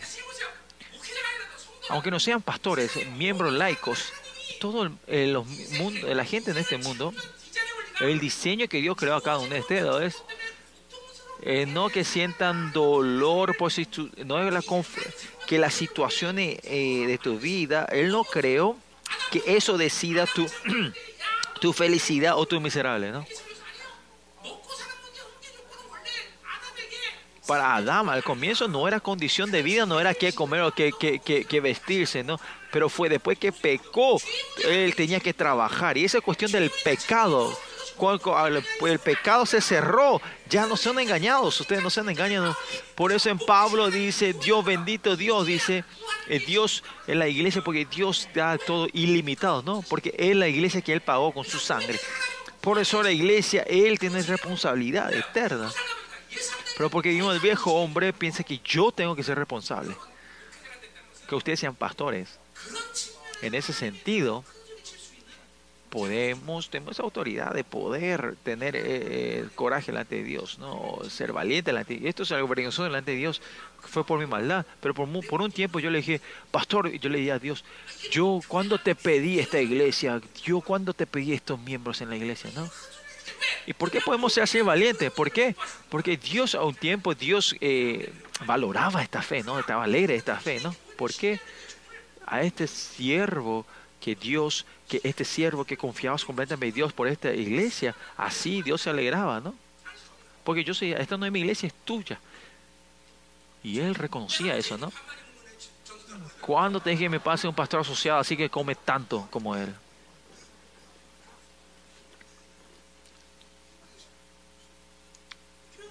Y eso es lo que le agrada a Dios, ¿no? Yo no soy el, el, el dueño, ¿no? Yo no soy el, el, el, el jefe, ¿no? De la iglesia, ¿no? Estos pastores no tienen que ser engañados así. Por eso dos cosas es claro que yo siempre veo, ¿no? Primero es el llamado de cada pastor. Si tenés ese llamado, se puede ser 100% o 99%, tu ministerio es el ministerio de Dios. Si tenés ese llamado. Si confirmás el llamado, y yo soy, si confirmo que yo soy el, rey, el, el siervo llamado, llevan el misterio. No se puede ser así. Se puede decir que es, es el todo del misterio, el llamado. Confirmar ese llamado. Usted sabe mi testimonio. Cuando yo comencé este misterio, yo dije, pastor, yo no quería ser pastor al Señor. Yo cuando me casé con mi esposa también le persuadí que no. Pero claramente confirmé que Él me llamó. Entonces, si me llamaste, entonces sí te voy a ser pastor. Él fue el que me llamó. Pues no es que él, yo no, él me persuadió primero, ¿no? Pues él es responsable de mi iglesia, de la iglesia y, de mí, que yo soy su siervo. En esa área, desde la iglesia que comenzamos, no ha cambiado en mi, eh, desde el comienzo de mi ministerio. Aunque cuanto, cuan maldad yo esté, que yo no pueda aferrar, agarrarme de esta iglesia como mía, es porque claramente era el llamado de Dios. No importa cuán que en un tiempo tan desesperante, aunque yo me puedo agarrar a esta iglesia, es no puedo dejar esto yo mismo, es porque el llamado de Dios. Porque en su llamado no, él no se jacta de su, retracta de su llamado. ¿no? Pues ¿quién reina? ¿Quién domina dentro de mí? Ahí decide, se decide tu vida. Si Dios es rey en tu vida, termina todo. Pero porque el pecado es el rey, porque el pecado es domina dentro de ti, es el rey, toda la cosa de Babilonia es problema en tu vida, dinero, gente, todo es problema. ¿Por qué? El pecado no tiene que ser rey. ¿Por quién terminó todo esto? Nuestro Señor ha cerrado completamente esta puerta del pecado. Por eso la grandeza de realeza es que Él comienza, comienza en su justicia, no confirmamos su justicia. Por eso en la vida de esta Babilonia ya no hay más tropiezo, no hay nada que nos pueda hacer tropezar.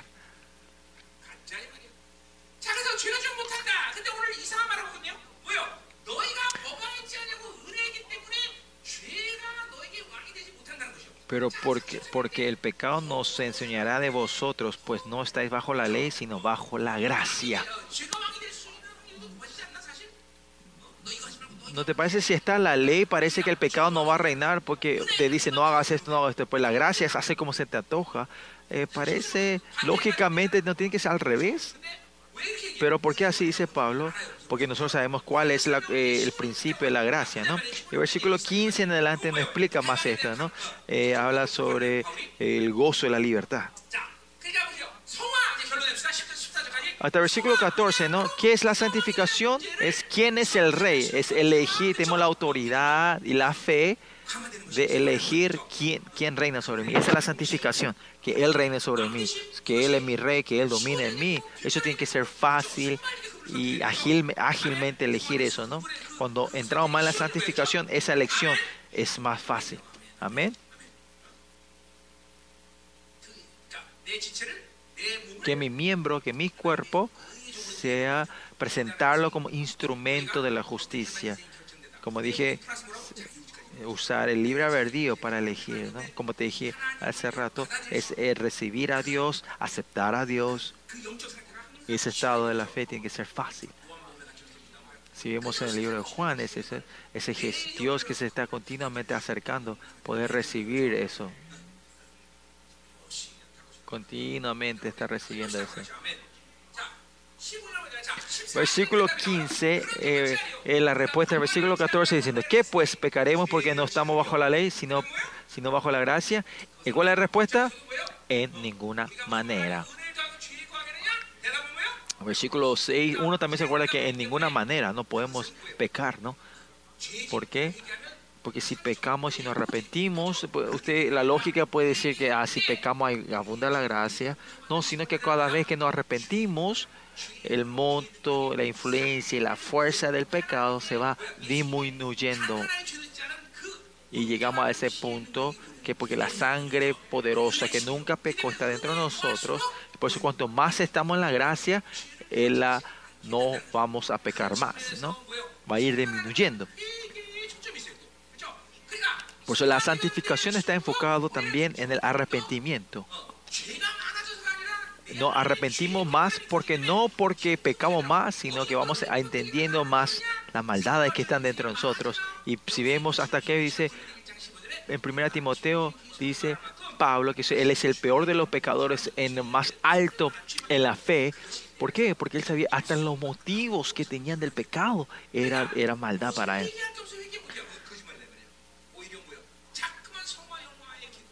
cuando entras más profundamente en las santificaciones, vas a ir a arrepentimiento, a arrepentirte más profundamente y esas cosas pequeñas que no parecen pecado te van a arrepentir. Por ejemplo,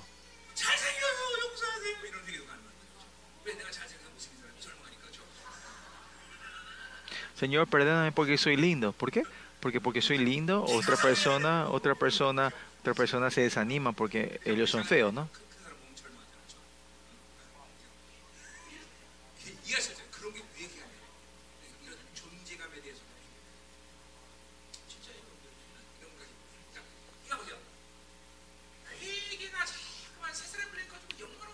Si entramos en la santificación, el nuevo hombre va creciendo. Tú arrepentiendo, está en el enfoque.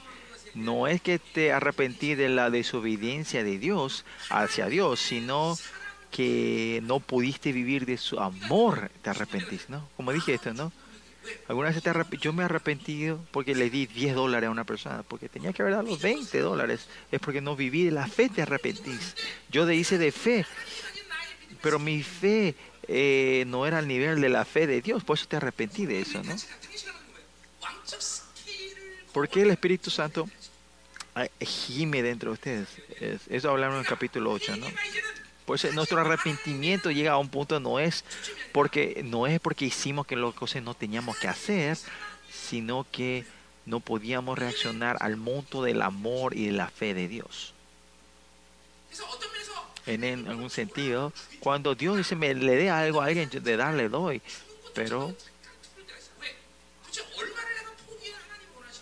porque algunas veces también tengo el temor, ¿cuánto tengo que sacrificar? ¿Cuánto tengo que dar a lo que Dios quiere en el mundo? Pero es verdad. Que no nos podamos arrepentir es no tiene sentido, ¿no? Cuando más profundamente en la relación con Dios, más cosas te arrepentís más, ¿no? Por eso la santificación, si ven la perspectiva del arrepentimiento, es de la gracia. No es que eh, la santificación no tiene nada que ver si vos estás pecando esos pecados fa- famosos y arrepentirte de pecar. No, sino es una contin- continua, continua relación con Dios, ¿no? Versículo 16 dice, no sabéis que si os más sometéis a alguien como esclavos para obedecer sois esclavos de aquel a quien obedecéis, sea el pecado para muerte o sea la obediencia para justicia. Este libre albedrío también a que vos tu voluntad, ¿no? Por eso, acá hay un principio y una, una, regla. Si vos te sometes o te presentás como esclavo a uno de los uno o lo otro, vos vas a ser obediente a eso, ¿no? Si vos sos esclavo de esclavo del pecado, tenés que ser obediente. Como por ejemplo, si vos sos un esclavo de una persona, si vos sos desobediente vas a morir, ¿no? Por eso si somos esclavos de eh, siervo de Dios, somos obedientes a Dios. Si somos esclavos del pecado, eh, somos obedientes al pecado, ¿no?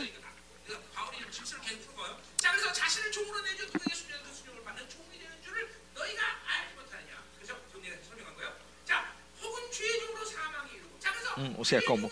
si sos siervo, esclavo del pecado, te lleva al pecado, a la muerte, ¿no? Gobierna el pecado sobre ustedes, ¿no? Y el pecado y la muerte de una persona que no puede eh, reaccionar completamente, no puede reaccionar a Dios, ¿no?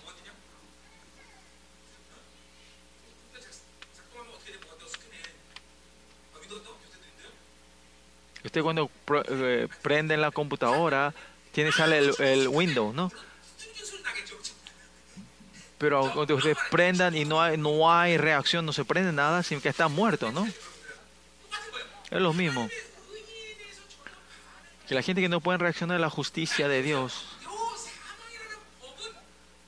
La, eh, la ley de la muerte, eh, no, él no escribe esto como diciendo que la gente que no cree van al infierno, sino esto está basado a los hijos de Dios, como los hijos de Dios reaccionan.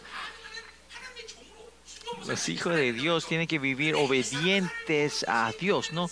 Pero el viejo hombre, cuando va creciendo ustedes, va a recibir el dominio de la muerte. Significa que ya no va a tener una reacción a su justicia, sino a la muerte, al pecado, ¿no? Otra forma es, tu cabeza sabes que soy hijo de Dios y, y puede tener valor en tu vida. Pero si viví contiene del viejo hombre y no confirma esta justicia, no puede hacer nada, no puede reaccionar a su justicia de Dios, ¿no?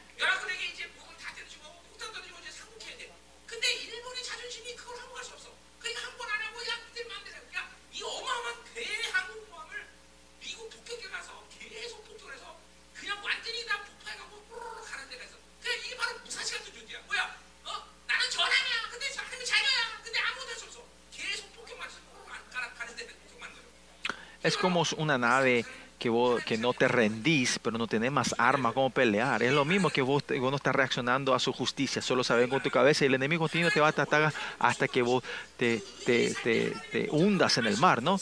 Otra forma. Y ahí vas perdiendo tu autoridad salida al Señor.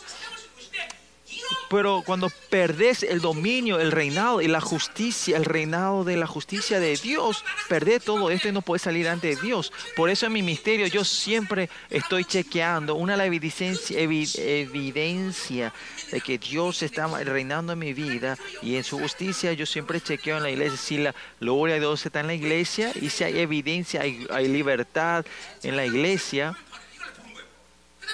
chequeo eso y si esa gloria hay abundancia en la iglesia hay no es solo dinero no la riqueza la abundancia si todo como si hijo de Dios todo esto están su- subasteciendo en la iglesia están creciendo y lo que veo el poder de la gloria si siempre estoy viendo si hay milagro de Dios en la iglesia no siempre estoy chequeando esto para que no se desaparezca. Por eso ayer también dije dije le mostré que ayer hubo eh, presentación de había niños que se presentaron, nuevos niños, uh, pero de las ocho hermanas que presentaron sus hijos, hubo gente que, no, que era imposible tener bebé o estaban enfermos, que enferma, que Dios hizo milagros para tener una, un bebé saludable, ¿no?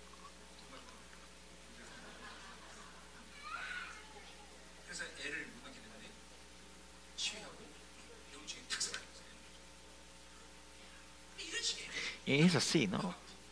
que huesos se pegan, todos estos milagros. Dentro, en la iglesia de los remanentes, estos milagros se van a manifestar más poderosamente.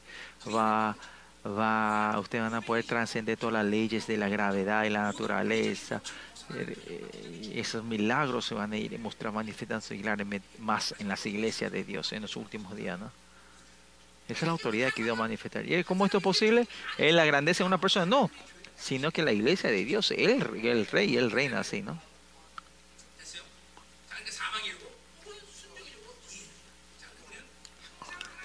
Por eso siempre te metas dentro del reinado de Dios y ser, poder ser esclavos, a la, obedientes a la justicia, no al pecado. ¿no? El versículo 17 dice, pero gracias a Dios.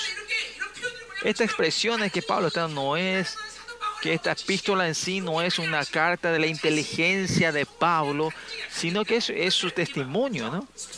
Él está contando su historia, escribiendo su, su, historia, ¿no? Y de repente ahora él está en un gozo y la alegría, y la gracia a Dios, y por eso él escribe así, diciendo, diciendo, pero Dios, ah, doy, pero gracias a Dios que aunque erais esclavo del pecado, habéis obedecido de corazón aquella forma de doctrina de la cual fuisteis entregados, ¿no? para Pablo no importa cuánto dinero o tenga, cuánta sabiduría o tenga, sino tener la justicia. Sos, esos esclavos de la muerte, ¿no? Lo mismo también tus ojos en la iglesia. Si usted dice, ah, él tiene esto, este miembro tiene este y lo otro. No, tiene que ver, tiene la justicia, es alguien que puede hablar del reino de Dios. Eso es lo que tiene que compartir. No es cuánto tenga, cuánta capacidad tengo, eso no tiene ese problema. Yo cuando primero, cuando un miembro nuevo viene en la iglesia, yo no le pido qué hace esa persona yo le pregunto, ¿hace cuánto tiempo está en la iglesia?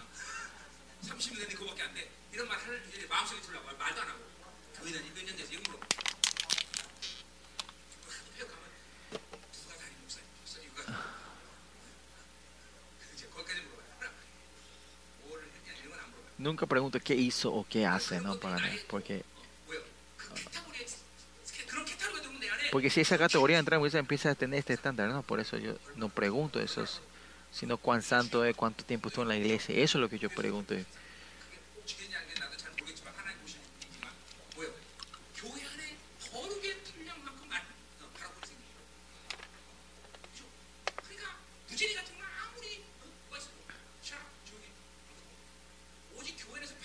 El único que tiene eh, el derecho de hablar, tiene voz en la iglesia, es lo que está en el dominio de la justicia, no del dominio del, pecado.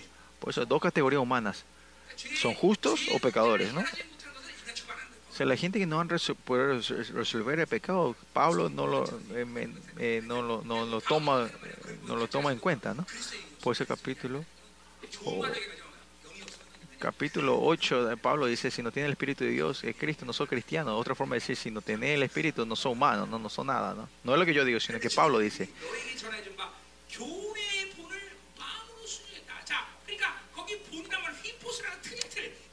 habéis, versículo 17 continúa diciendo, porque habéis, habéis obedecido de corazón aquella forma, dice, la forma de la doctrina, o sea, la palabra, el, la estructura de la palabra, la estructura de esta doctrina, ustedes fueron obedientes. Por eso esta iglesia romana se puede ser mínimamente, mínimo que como ya se han levantado como esclavos o siervos de la justicia, ¿no? Y el resultado de ese versículo 18 dice, y libertados del pecado, viniste a ser siervo de la justicia. Ese es el resultado, ¿no? Si ustedes son siervos del pecado, ustedes tienen que ser obedientes bajo el reinado de la muerte, pero cuando ustedes son libres del pecado y son siervos de la justicia, son libres esa liber, la palabra libertad en sí es cuestión del dominio. ¿Quién reina sobre ti? Ahora tenemos, tenemos la autoridad, el reino de Dios reina sobre ustedes. Y en ese sentido, somos ciudadanos celestiales. Si tenemos la autoridad del reino de Dios. Usted cuando viva en esta tierra, eh, si usted tiene la ciudadanía americana, es lo más mayor se puede decir en esta tierra, ¿no? Pero ahora nosotros, porque tenemos la autoridad celestial, si alguien me toca a mí, toca al reino de Dios, ¿no? ¿Por qué yo le digo que no hagan liberación de demonios fácil? Porque ustedes si tocan a un demonio, están tocando a toda la línea, hasta Lucifer, ¿no? Por eso la cuestión de liberación no es tan, tan simple, ¿no? Esa autoridad del reino de Dios, el poder, la autoridad del rey, la gente que cree en eso, ellos son los que pueden hacer ese misterio, ¿no? Si alguien nos toca a nosotros, ¿qué pasa? No es que nos toca a una persona, como recuerdan, Dios se encuentra con Pablo en Damasco, le dice, dice, Pablo, ¿por qué me persigues? Porque no, si David, si Pablo perseguía a los cristianos, eso significa que perseguía, a Jesús. No, ese tiene que ver la autoridad. Usted tiene que tener esta autoridad. Che, me tocaba a mí. ¿Cómo te atreves? Significa que el reino de Dios.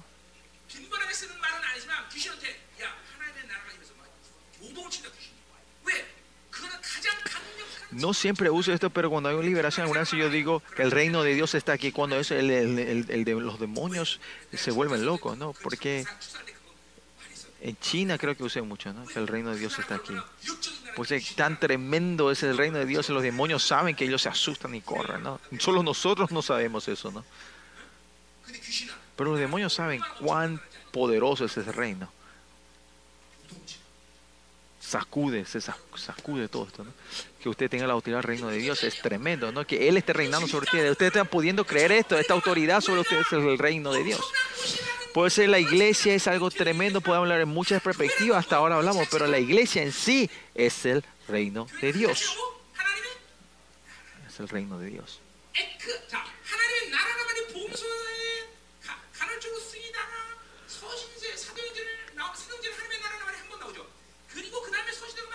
Si ves eh, en el Nuevo Testamento habla sobre el reino de Dios y en las epístolas empieza a hablar cuando los los los eh, eh, los, los gentiles empiezan a entrar en la iglesia, empieza la palabra reino de Dios, empieza la palabra eclesia, iglesia. Para que la gente entienda el reino de Dios, ah, usa esta palabra griega, ¿no? El reino de Dios y la iglesia es lo mismo, ¿no?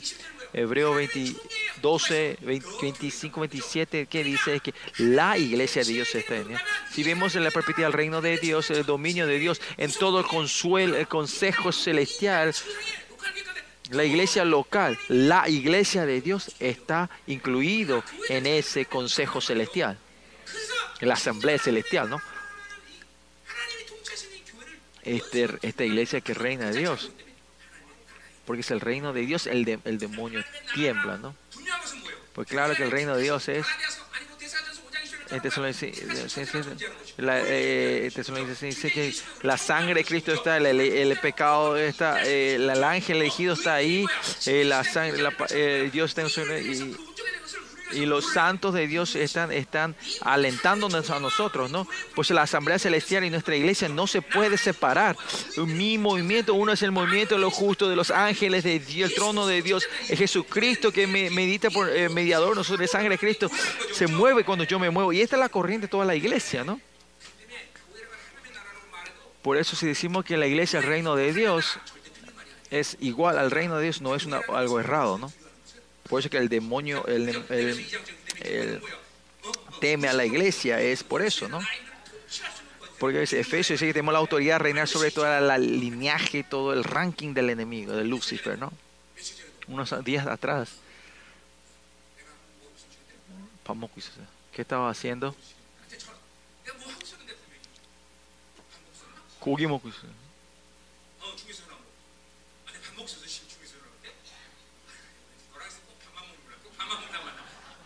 Estaba comiendo, ¿no?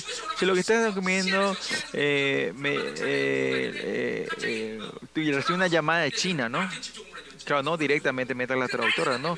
Dice que eh, llamó a esa pareja diciendo algo pasó que, que, que esta pareja estaba ministrando y de repente eh, esta persona endom- endemoniada se empezó a manifestar, dijo, ¿y qué tiene que hacer? Yo le dije, cortar la llamada, ese- esa persona se va a desmayar y se va a levantar y se va a su casa, ¿no?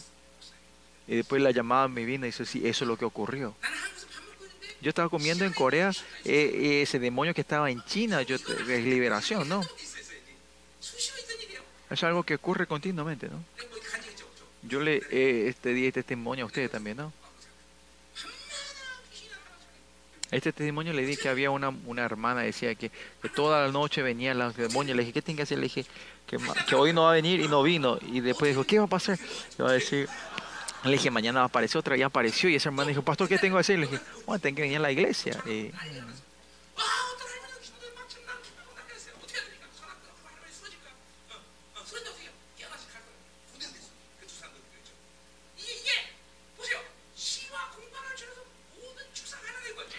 ¿Por qué esto es, es posible que trascendes todo lugar y espacio? Es porque es el reino de Dios, ¿no?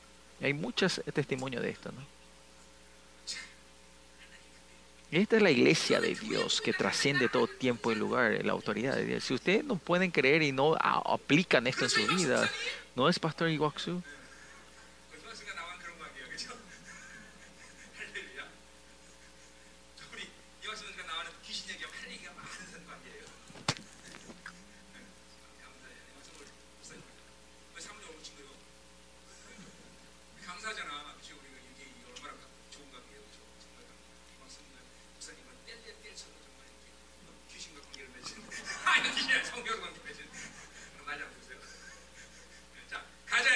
vamos. La iglesia, iglesia. Crean, crean, por favor, crean esto. No importa que cómo estén, no importa cómo está yendo su misterio. Crean quiénes son ustedes, cuál es tu identidad. Por favor, hijos de. Eh, crean en esto, crean, crean, por favor. Ustedes son los reinos de Dios. El reino de Dios se mueve mediante ustedes. Aleluya. Espíritu maligno, el reino de Dios está aquí.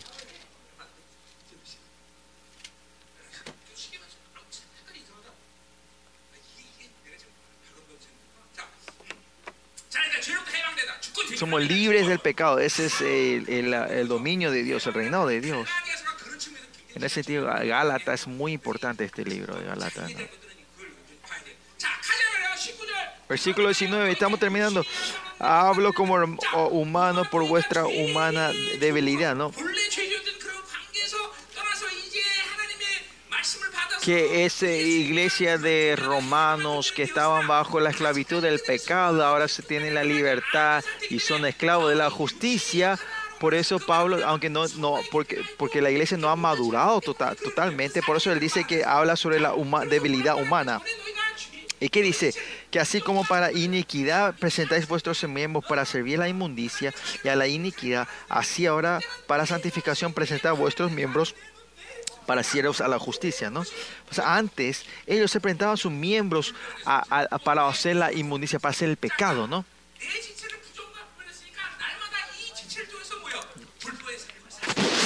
Porque presentaban esta la inmundicia, eh, no tenía otra forma más que vivir en el pecado, ¿no? Otra forma. Pablo está repitiendo diciendo, si vivís del viejo hombre, vas a ser esclavo, vas a vivir del pecado, y, si estás quieto, el pecado va a manifestarse, va, va a guiarte, ¿no?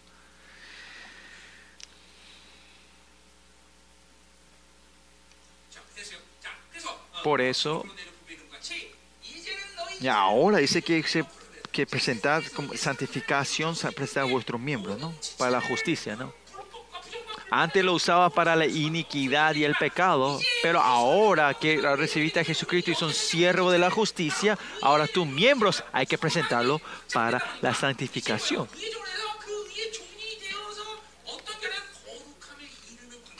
Y ahora tienes eh, creciendo para esta relación de la santidad, ¿no?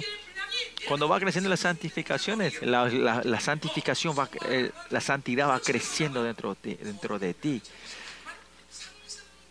Es el crecimiento de la santidad dentro de ti. Eso es la santificación, ¿no? De, de este, eh, la legalidad de la santidad vas creciendo a un santo real. La palabra santidad. Es, santidad es una palabra que solo se puede usar a Dios. Y solo. Isaías 6 que dice que los ángeles serafines están continuamente dice santo, santo, santo. ¿no? La palabra santa solo puede, se le puede dar a Dios. Pero a ustedes le ha dado esa palabra. ¿Qué hay decir? ¿Por qué? ¿Por qué? Porque el precio del sacrificio que Jesucristo hizo esto posible, ¿no? que, Dios le haya dado el nombre, se puede decir que Dios le dio el nombre a usted, que le haya la santidad a usted, le ha dado el nombre. Y en, el, en la perspectiva de Dios esto es una, un riesgo muy grande que Él nos haya dado su nombre a nosotros. Digamos, yo soy el rey. Yo lo tomé a esta persona como eh, mi eh, príncipe. Algunas veces yo le tengo que dejarle para que entrenar, entrenarle como reyes, yo le doy eh, el sello real, ¿no? En la misma manera que Dios me ha dado ah, la santidad, es que Él nos dio su nombre, toda su honra, ¿no? Y esto es que se vaya creciendo para ser una eh, santidad real, verdadero, para que podamos actuar en esa santidad, ¿no? O sea, para que las santificaciones, esa autoridad y poder del real va creciendo en ustedes en la forma de la santidad, eh, en la santidad. Y santidad es una separa, un, dominio separado, ¿no? Que Dios, que Dios me ama, me guía de una forma separada, diferente a este mundo. Esa es la santidad, digamos.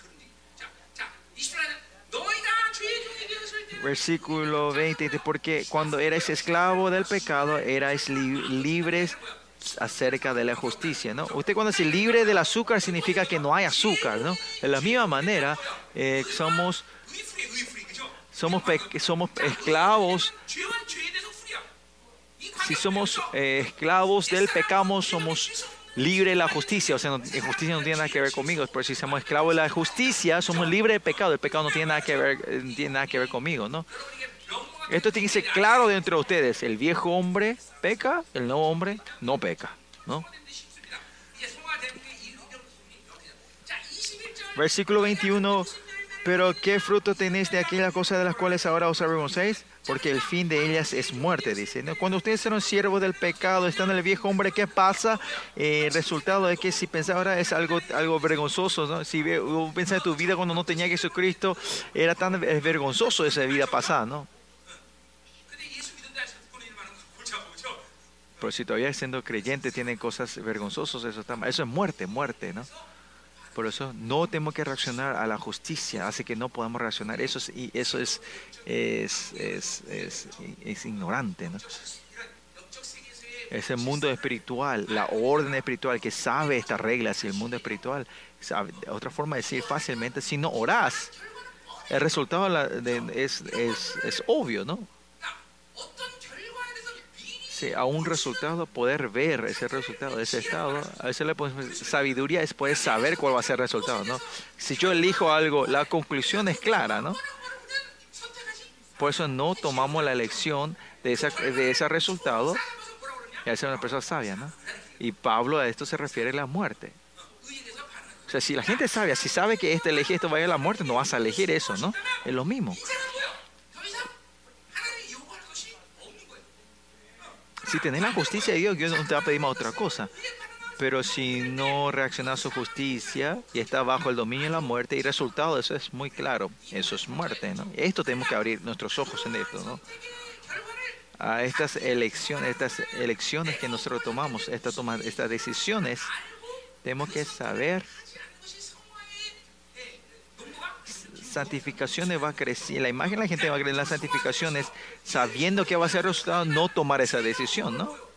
Si tomas esta decisión, sabes que el pecado viene, entonces ya no pecas, ya no tomas ese, ese, ese, ese, esa decisión y empiezas a poner barrera contra eso, ¿no? Y en las santificaciones, llegas continuamente creces, ya no vas a poder pecar más. Cuando si Dios te dice algo, eso, es, desobediente, no, podés aguantar cuando se desobediente, no podés, si Dios te dice, dale esto a alguien, y si sos desobediente a eso,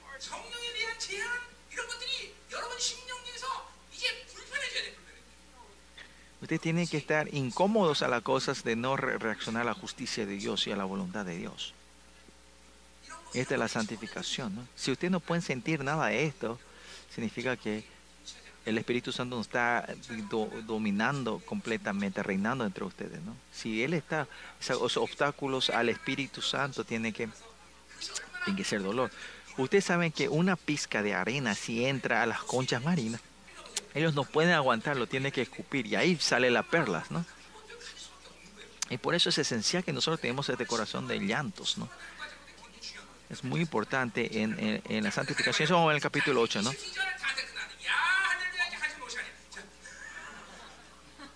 Estamos terminando, ¿no?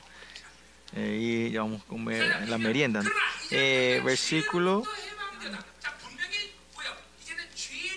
20 dice, porque cuando erais esclavo del pecado, erais libre de la justicia. Perdón. Versículo 22. Mas ahora que habéis sido liberados del pecado y hechos siervo de Dios, tenéis por vuestro fruto la santificación, ¿no? Somos siervo de Dios y Él es responsable de todo, ¿no? Si, ustedes dicen, yo soy siervo de Dios, esclavo de Dios, pero vos querés ser responsable de todo. Esto no es gracioso. Yo soy responsable de mis pastores asociados.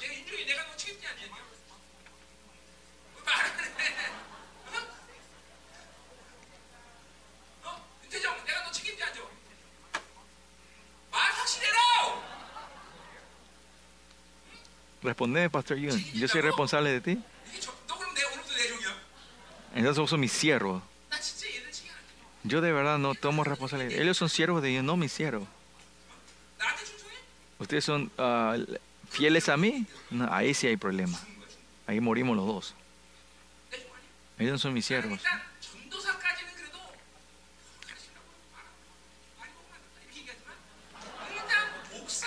Entonces son pastores ungidos, yo no le doy más, yo no le toco más. Esta es mi regla.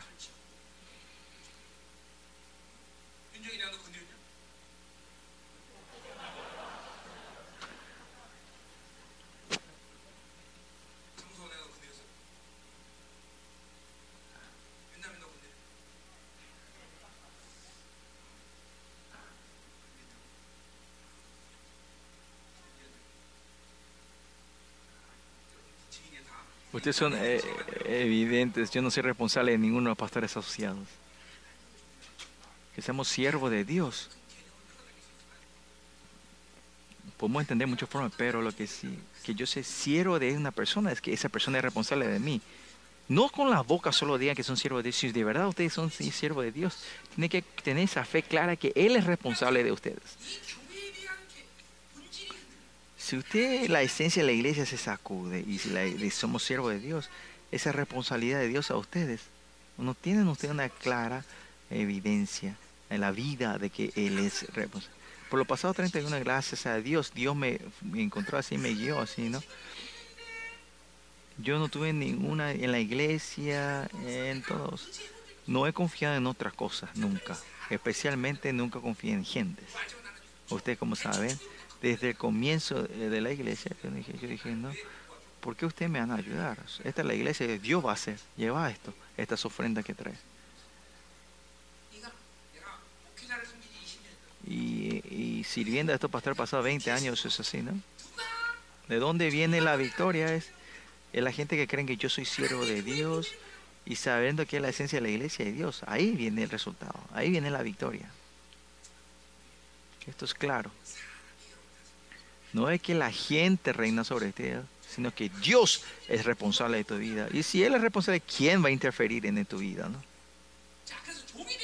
Pues el siervo de Dios, si sos siervo de Dios, son libres del pecado, ahora ¿qué pasa?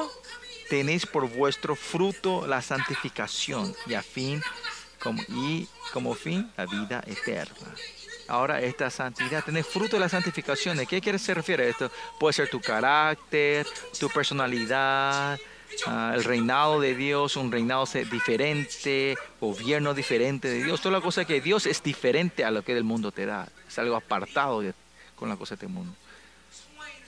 Cuando ustedes van a la santificación, tu, tu, vida no es más normal. Tu carácter, tu personalidad, el método de tu vida, la vida cotidiana,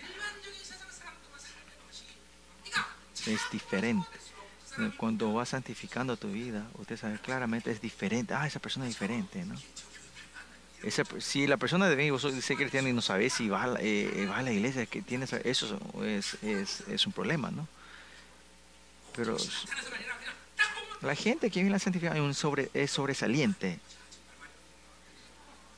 Es sobresaliente, ¿no? Algo sobresaliente. Es una persona especial, ¿no?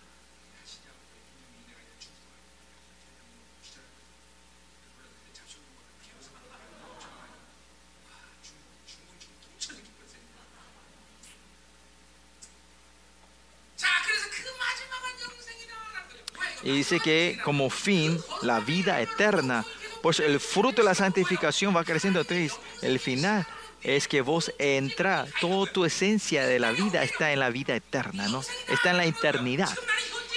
Ahora en este tiempo cronónico yo estoy ahora en el hora, pero entras en bajo el reinado del Kairos, la vida eterna está ocurriendo en tu vida. Aunque estás en el hora, en la vida cronológica, eh, todo se decide en el tiempo de Kairos, en este tiempo. Ese es, el, entendimiento del reinado. La vida eterna es una vida eterna presente, no es algo un futuro que ha de venir, sino que ahora mismo esa eternidad se está, de, se está abriendo, se está manifestando. ¿no? Corazón, este ser, ¿cuál es la relación? Ese es el estado que está continuamente bajo, delante del trono de Jehová, y, o ese tiempo venga dentro de mí claramente es esto, ¿no? Que estamos en la presencia de Dios. El resultado, 20, conclusión, versículo 23, porque la paga del pecado es muerte. Si tenés pecado, si está, el pecado está reinando sobre ustedes, que es muerte, no hay otra opción. No tenés reacción a la vida de la justicia, a la vida eterna de Dios. Pues la muerte no es, ustedes saben, no es que es una separación de tu cuerpo, sino que una persona que esté en un estado de la muerte, vos sabés, parece que tu vida, su cuerpo está eh, vivo, pero su espíritu está muerto, ¿no? Y su vida es, una muerte eterna, ¿no? Lo mismo, la eternidad si esa persona es siervo de la justicia, vos ves su espíritu, puede ver que su vida está, está brillando hacia Dios, está eh, está, está continuamente preparado para avanzar. Ese es el secreto. Es la característica de la gente que la vida, del, eh, que su espíritu está brilloso, ¿no? Pero si estás en, el- en la muerte no puede ni orar, no puede hacer nada, está impotente en el mundo espiritual, ¿no? Pero la vida eterna no es así. Porque la paga de pecado es muerte, más la dávida de Dios, la gracia de Dios, el regalo de Dios es vida eterna en Cristo Jesús, Señor nuestro.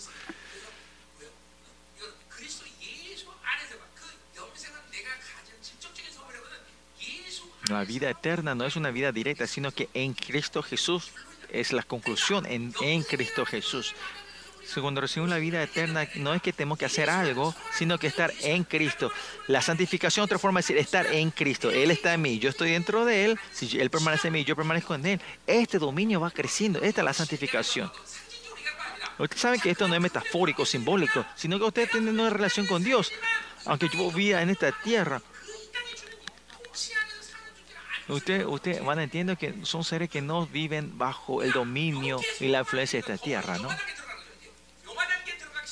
Si ustedes van entrando a la santificación, la gente si no tiene dinero, ¿cómo van a vivir? Así hablan la gente normal, este, hay que trabajar.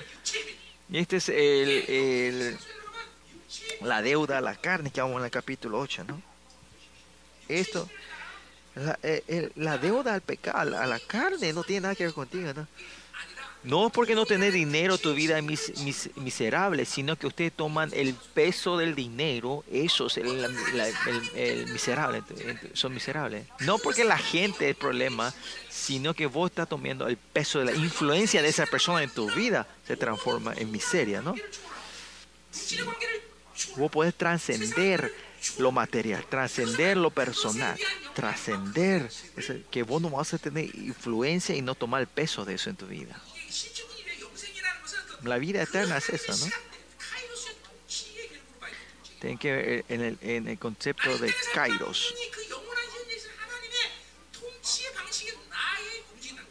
Que yo soy movido por el dominio reinado de Dios, ¿no? Usted no, puede, usted no tiene que pensar así, ¿no? Ese pastor puede hablar porque su misterio está funcionando bien. No, no es así.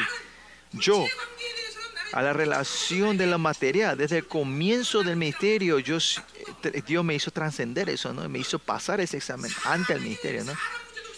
El problema es la gente, ¿no? Yo casi nunca me tropecé por la gente.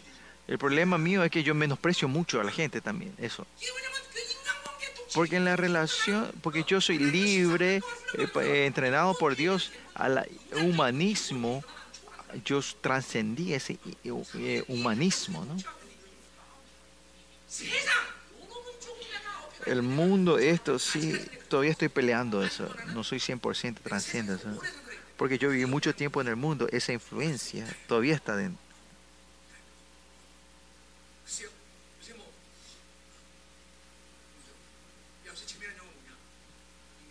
¿Qué película? ¿Cuáles son las películas hit en esta? ¿Cuál es una película divertida en estos días? Películas populares.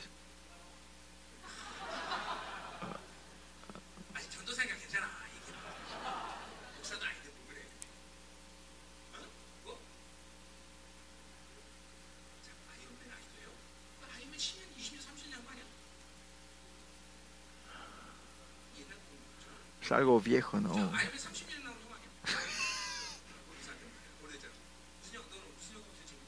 ¿Qué es una, una película popular en estos días? Lo que sí.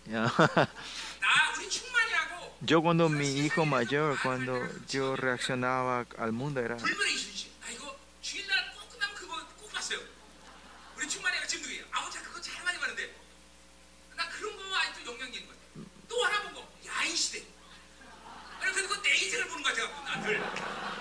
dramas coreanos que yo vi hace 20, a- 15 años atrás, o 10 años, o 12, 13 años atrás. Eh, eh, vimos estos dramas de tele. ¿no? Por eso puedo decir que yo he trascendido al mundo to- todavía totalmente. Pero el humanismo, eh, lo material, yo sí que puedo decir que trascende todo esto ¿no? en mi vida. En el ministerio Zoe que sea una abundancia. Usted no tiene que pensar que es al azar, sino yo como líder he trascendido. El pastor Iwan Chu, cuando comenzamos en la iglesia, ¿tuvimos hambre en nuestro ministerio Zoe? No, nunca, ¿no? Cuando fuimos a Singapur, fuimos honrados, ¿no? En la comida cara comimos también en Singapur, ¿no? No dinero que yo gasté, ¿no? Donde sea que vayamos, en África también, eh, recibimos los mejores de África, ¿no? Esto es área que tenemos que... Eh, eh, por lo que sí es que donde vayan sus siervos que tienen esta identidad, Dios nos trata así como esos. Porque hemos trascendido lo material. Porque Dios sabe si a este siervo, aunque le da más de esto, él no se va a atar. No se va a caer en esto. Por eso la santificación es que somos completamente dominados por el reino de Dios. Otra forma de decir que el dominio de la Babilonia nosotros hemos trascendido. Si ustedes no transcienden a los hombres, a, los a las relaciones humanas, no van a perder su liderazgo. Si ustedes no transcienden lo material, ustedes tienen esa autoridad material dentro de ustedes. Y ahí es cuando ustedes tienen esta autoridad real. Claro, porque trascendemos todo el mundo, ahora el anticristo pueden poner bajo, bajo el, enemigo nuestros pies, ¿no?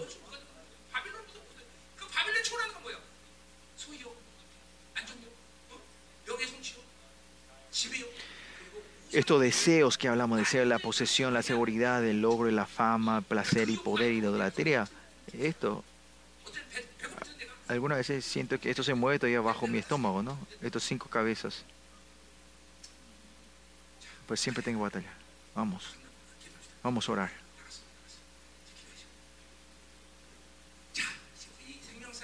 Por eso en el misterio soy estos siervos uh, preciosos del reino de Dios.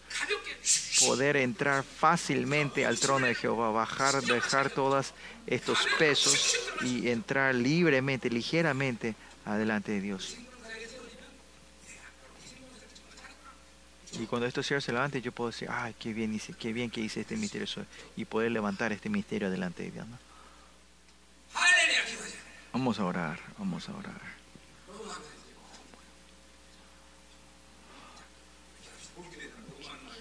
hablé mucho, no sé qué va a morar, ¿no? Eh,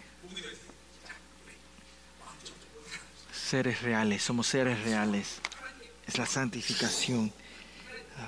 Señor, esta noche, estos pastores, que puedan dejar el peso de su ministerio, Señor, delante de ti, que todas estas pesas, dejar, estos bultos, dejar delante de ti, Señor. Y que no soy yo el que hace, sino que tú estás reinando, que tu reino está reinando sobre nosotros, Señor el reinado de tu dominio, Señor. Que yo soy el siervo de tu justicia, que esto podamos recibir con fe, resolverlo esto con fe, Señor. Y que tu gloria pueda moverse entre nosotros. Oh Señor, tu siervo te pide ahora que abra los cielos en esta noche, Señor, que tus siervos aquí, que tu unción real pueda fluir a cada uno que está aquí, Señor.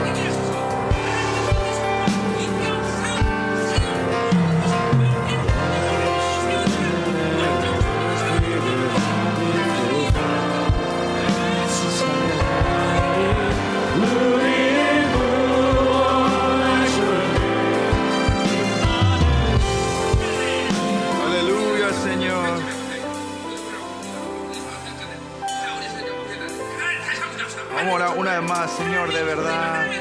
Ah, que el reino de tu Dios se abra en este lugar, Señor. Y nosotros declaramos que yo soy tu siervo, Señor.